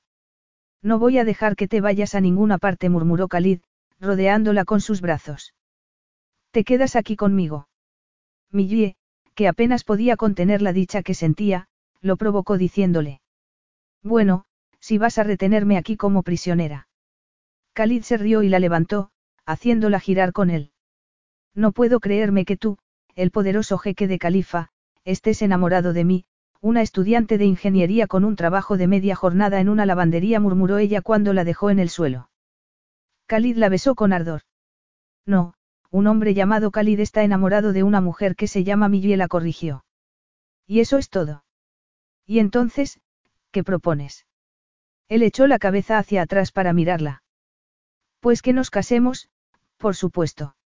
¿Lo dices en serio? Musitó ella. Khalid hincó una rodilla en el suelo. Cásate conmigo, Millie le dijo en un tono muy distinto. Quédate a mi lado para siempre. Como tu reina. Balbució ella, aún aturdida. Como mi esposa la corrigió Khalid. Eres la única mujer con la cualificación necesaria para ocupar ese puesto. ¿Y qué cualificación es esa? ¿Qué me quieres? Bueno, eso es verdad, admitió ella. Tanto que a veces me duele el corazón. Eso es un, sí. Quiso saber Khalid, cuyos ojos brillaban con cariño y con humor. ¿Puedo incorporarme ya? Entonces. Lo de casarnos va en serio. Nunca había hablado tan en serio, asintió él. Ningún hombre podría amarte como yo te amo. Pienso pasar el resto de mi vida a tu lado, y quiero que todo el mundo sepa que te adoro. Y tú la primera añadió con suavidad, tomando el rostro de Millie entre sus manos. ¿Y qué pasa con mis estudios? Podrás terminarlos en una de las mejores facultades de ingeniería del mundo. En Califa adivinó ella. Exacto. Si tú quieres. Me encantaría. Mientras se miraba en sus ojos negros, Millie supo que jamás habría ningún otro hombre en su vida que pudiera compararse con él, y que, independientemente de qué más tuviera que contarle Khalid sobre el pasado, Tenían toda una vida por delante para hablarlo y afrontarlo. Te quiero tantísimo, murmuró. Me enamoré de ti en el momento en que apareciste aquella noche, como un ángel vengador adentrándose en las entrañas del infierno al subir a bordo de El Zafiro. Yo también te quiero muchísimo, respondió Khalid, mientras la hacía retroceder de espaldas hacia la cama. Tanto que para demostrártelo me llevará toda la vida. Pues tendrás que empezar ya, no. Le dijo ella con picardía. Desde luego, asintió él con una sonrisa lobuna. Capítulo 15. La llegada de Millie y Khalida Khalifa supuso una celebración por partida doble. Antes de que su jet privado aterrizara, Millie se cambió los vaqueros y el top que llevaba por un vestido corto de verano y un sombrero de paja. Khalid, por su parte, vestía su regia túnica en negro y oro y una cufilla blanca, el pañuelo tradicional, ceñido con su agal, un grueso cordón. En una limusina descapotable recorrieron las calles, engalanadas con banderas, en medio de los vítores de la población, que celebraba a la vez el regreso de su amado monarca, y el descubrimiento de una nueva veta de zafiros en las minas de Califa. Khalid le había dicho que según los ancianos era un signo de que ella, su prometida, que pronto se convertiría en su esposa, iba a deparar buena suerte al país. Nunca había sido tan feliz, le había confesado Millie. Sé que me quieres y para mí eso es más que suficiente, le había dicho, cuando Khalid se había llevado sus manos a los labios para besarle los nudillos. Y eso mismo le había dicho Millie cuando le había puesto en el dedo el fabuloso anillo que le había regalado para sellar su compromiso. Khalid le había asegurado que lo había escogido porque el zafiro que tenía engarzado era del color de sus ojos. Era un zafiro azul, enorme y perfecto, rodeado de pequeños diamantes que relucían a la luz del sol. Los zafiros pueden representar muchas cosas, le había dicho Khalid, cuando ella había protestado, diciéndole que era demasiado, y que con su amor le bastaba. Para algunos no representan más que avaricia, y el dolor que pueden acarrear, mientras que para otros son el símbolo de toda una vida feliz por delante, y eso es lo que este anillo simbolizará para ti. Millie estaba segura de que así sería, de que aquel sería el comienzo de una maravillosa vida juntos. El pasado ya no la afectaba, el amor que se tenían había alejado las sombras de ese pasado. Uno de mis pilotos te llevará al oasis, le anunció Khalid, cuando la limusina se dirigió al helipuerto. Me reuniré contigo mañana. Allí podremos tener intimidad. Intimidad, en el desierto. Repitió Millie, pensando en la interminable extensión de dunas. Vayamos donde vayamos, lo importante es que podremos estar a solas. La mirada de Khalid cuando se despidieron al pie de la escalerilla del avión hizo que el corazón de Millie palpitara con fuerza. Todavía le parecía increíble que fuera a casarse con él. Se me hará eterno esperar hasta mañana, le susurró. Me aseguraré de recompensar tu paciencia como te mereces, le dijo Khalid con picardía. Iba a ser la boda perfecta, con los invitados perfectos y el novio perfecto, pensó Millie, llena de nervios, mientras su amiga Lucy le alisaba la falda del hermoso vestido de novia, y la señorita Francine le colocaba la tiara de diamantes y zafiros. Khalid solo había hecho una petición respecto a su atuendo, y era que Millie prescindiera del lápiz que solía llevar en el pelo, y luciera aquella tiara para la ceremonia. Las tres estaban aún riéndose por el original regalo de bodas que le había hecho una caja de herramientas para que supiera que, aunque iba a ser la esposa del jeque, podría seguir arreglando calderas de vez en cuando, si así lo deseaba. Pero eso no era lo único que le había regalado, también había encontrado un pony, blanco como la nieve, esperándola a su llegada al oasis. Y, cuando se había reunido con la señorita Francine, Lucy y otras amigas en la tienda en la que se estaba preparando para la boda, le estaba esperando un cofre de oro con zafiros incrustados en la tapa, y cuando lo había abierto había descubierto que contenía fabulosas joyas y también un puñado de lápices. Pero el mejor regalo había sido enterarse de que se había salvado la lavandería de la señorita Francine, y que se estaban haciendo todos los trámites para convertirla en una franquicia de éxito. Aunque lo mejor del día fue salir de la tienda y encontrarse a Khalid esperándola a lomos de Burkan. Se supone que no deberías ver mi vestido antes de la ceremonia, protestó Millie. Demasiado tarde, replicó él. Además, es el día de nuestra boda, añadió, tendiéndole la mano. Millie la tomó, Khalid la ayudó a montar con él sobre el fiero corcel y, seguidos a pie por la señorita Francine, sus amigas, músicos y el séquito real, se dirigieron en procesión a la orilla de la laguna, donde se había levantado una gran carpa blanca en la que se oficiaría la boda. Epílogo. Ocho años después, con Millie ya licenciada, cuatro hijos, y otro recién nacido. ¿Y ese lápiz que llevas en el pelo? Le preguntó Cálida su hija mayor. Luna, la preciosa y habladora niñita de siete años, consultó el cuaderno que llevaba en la mano y frunció el ceño. El sistema de aire acondicionado de todo el palacio necesita un repaso, informó a su padre, imitando el tono idéntico de su madre cuando estaba trabajando en un proyecto. Pues conozco a la persona perfecta para supervisar esas tareas, dijo Khalid, pasándole la mano por la cintura a Millie y atrayéndola hacia sí. No necesito que lo superváis nadie, puedo hacerlo sola, le aseguró Luna. Sin ayuda de tus hermanos. Bromeó Khalid. Anda, a la cama.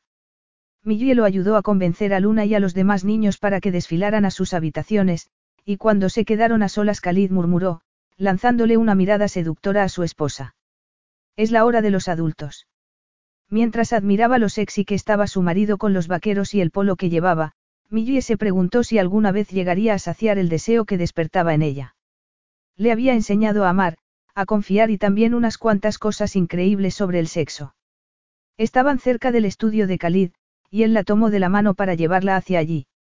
Es una parte muy importante del matrimonio, le susurró, cerrando tras ellos cuando entraron.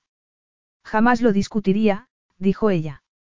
Pero debo recordarte, murmuró, cuando la besó en el cuello y la arrinconó contra la puerta, que dentro de menos de una hora celebramos un banquete real.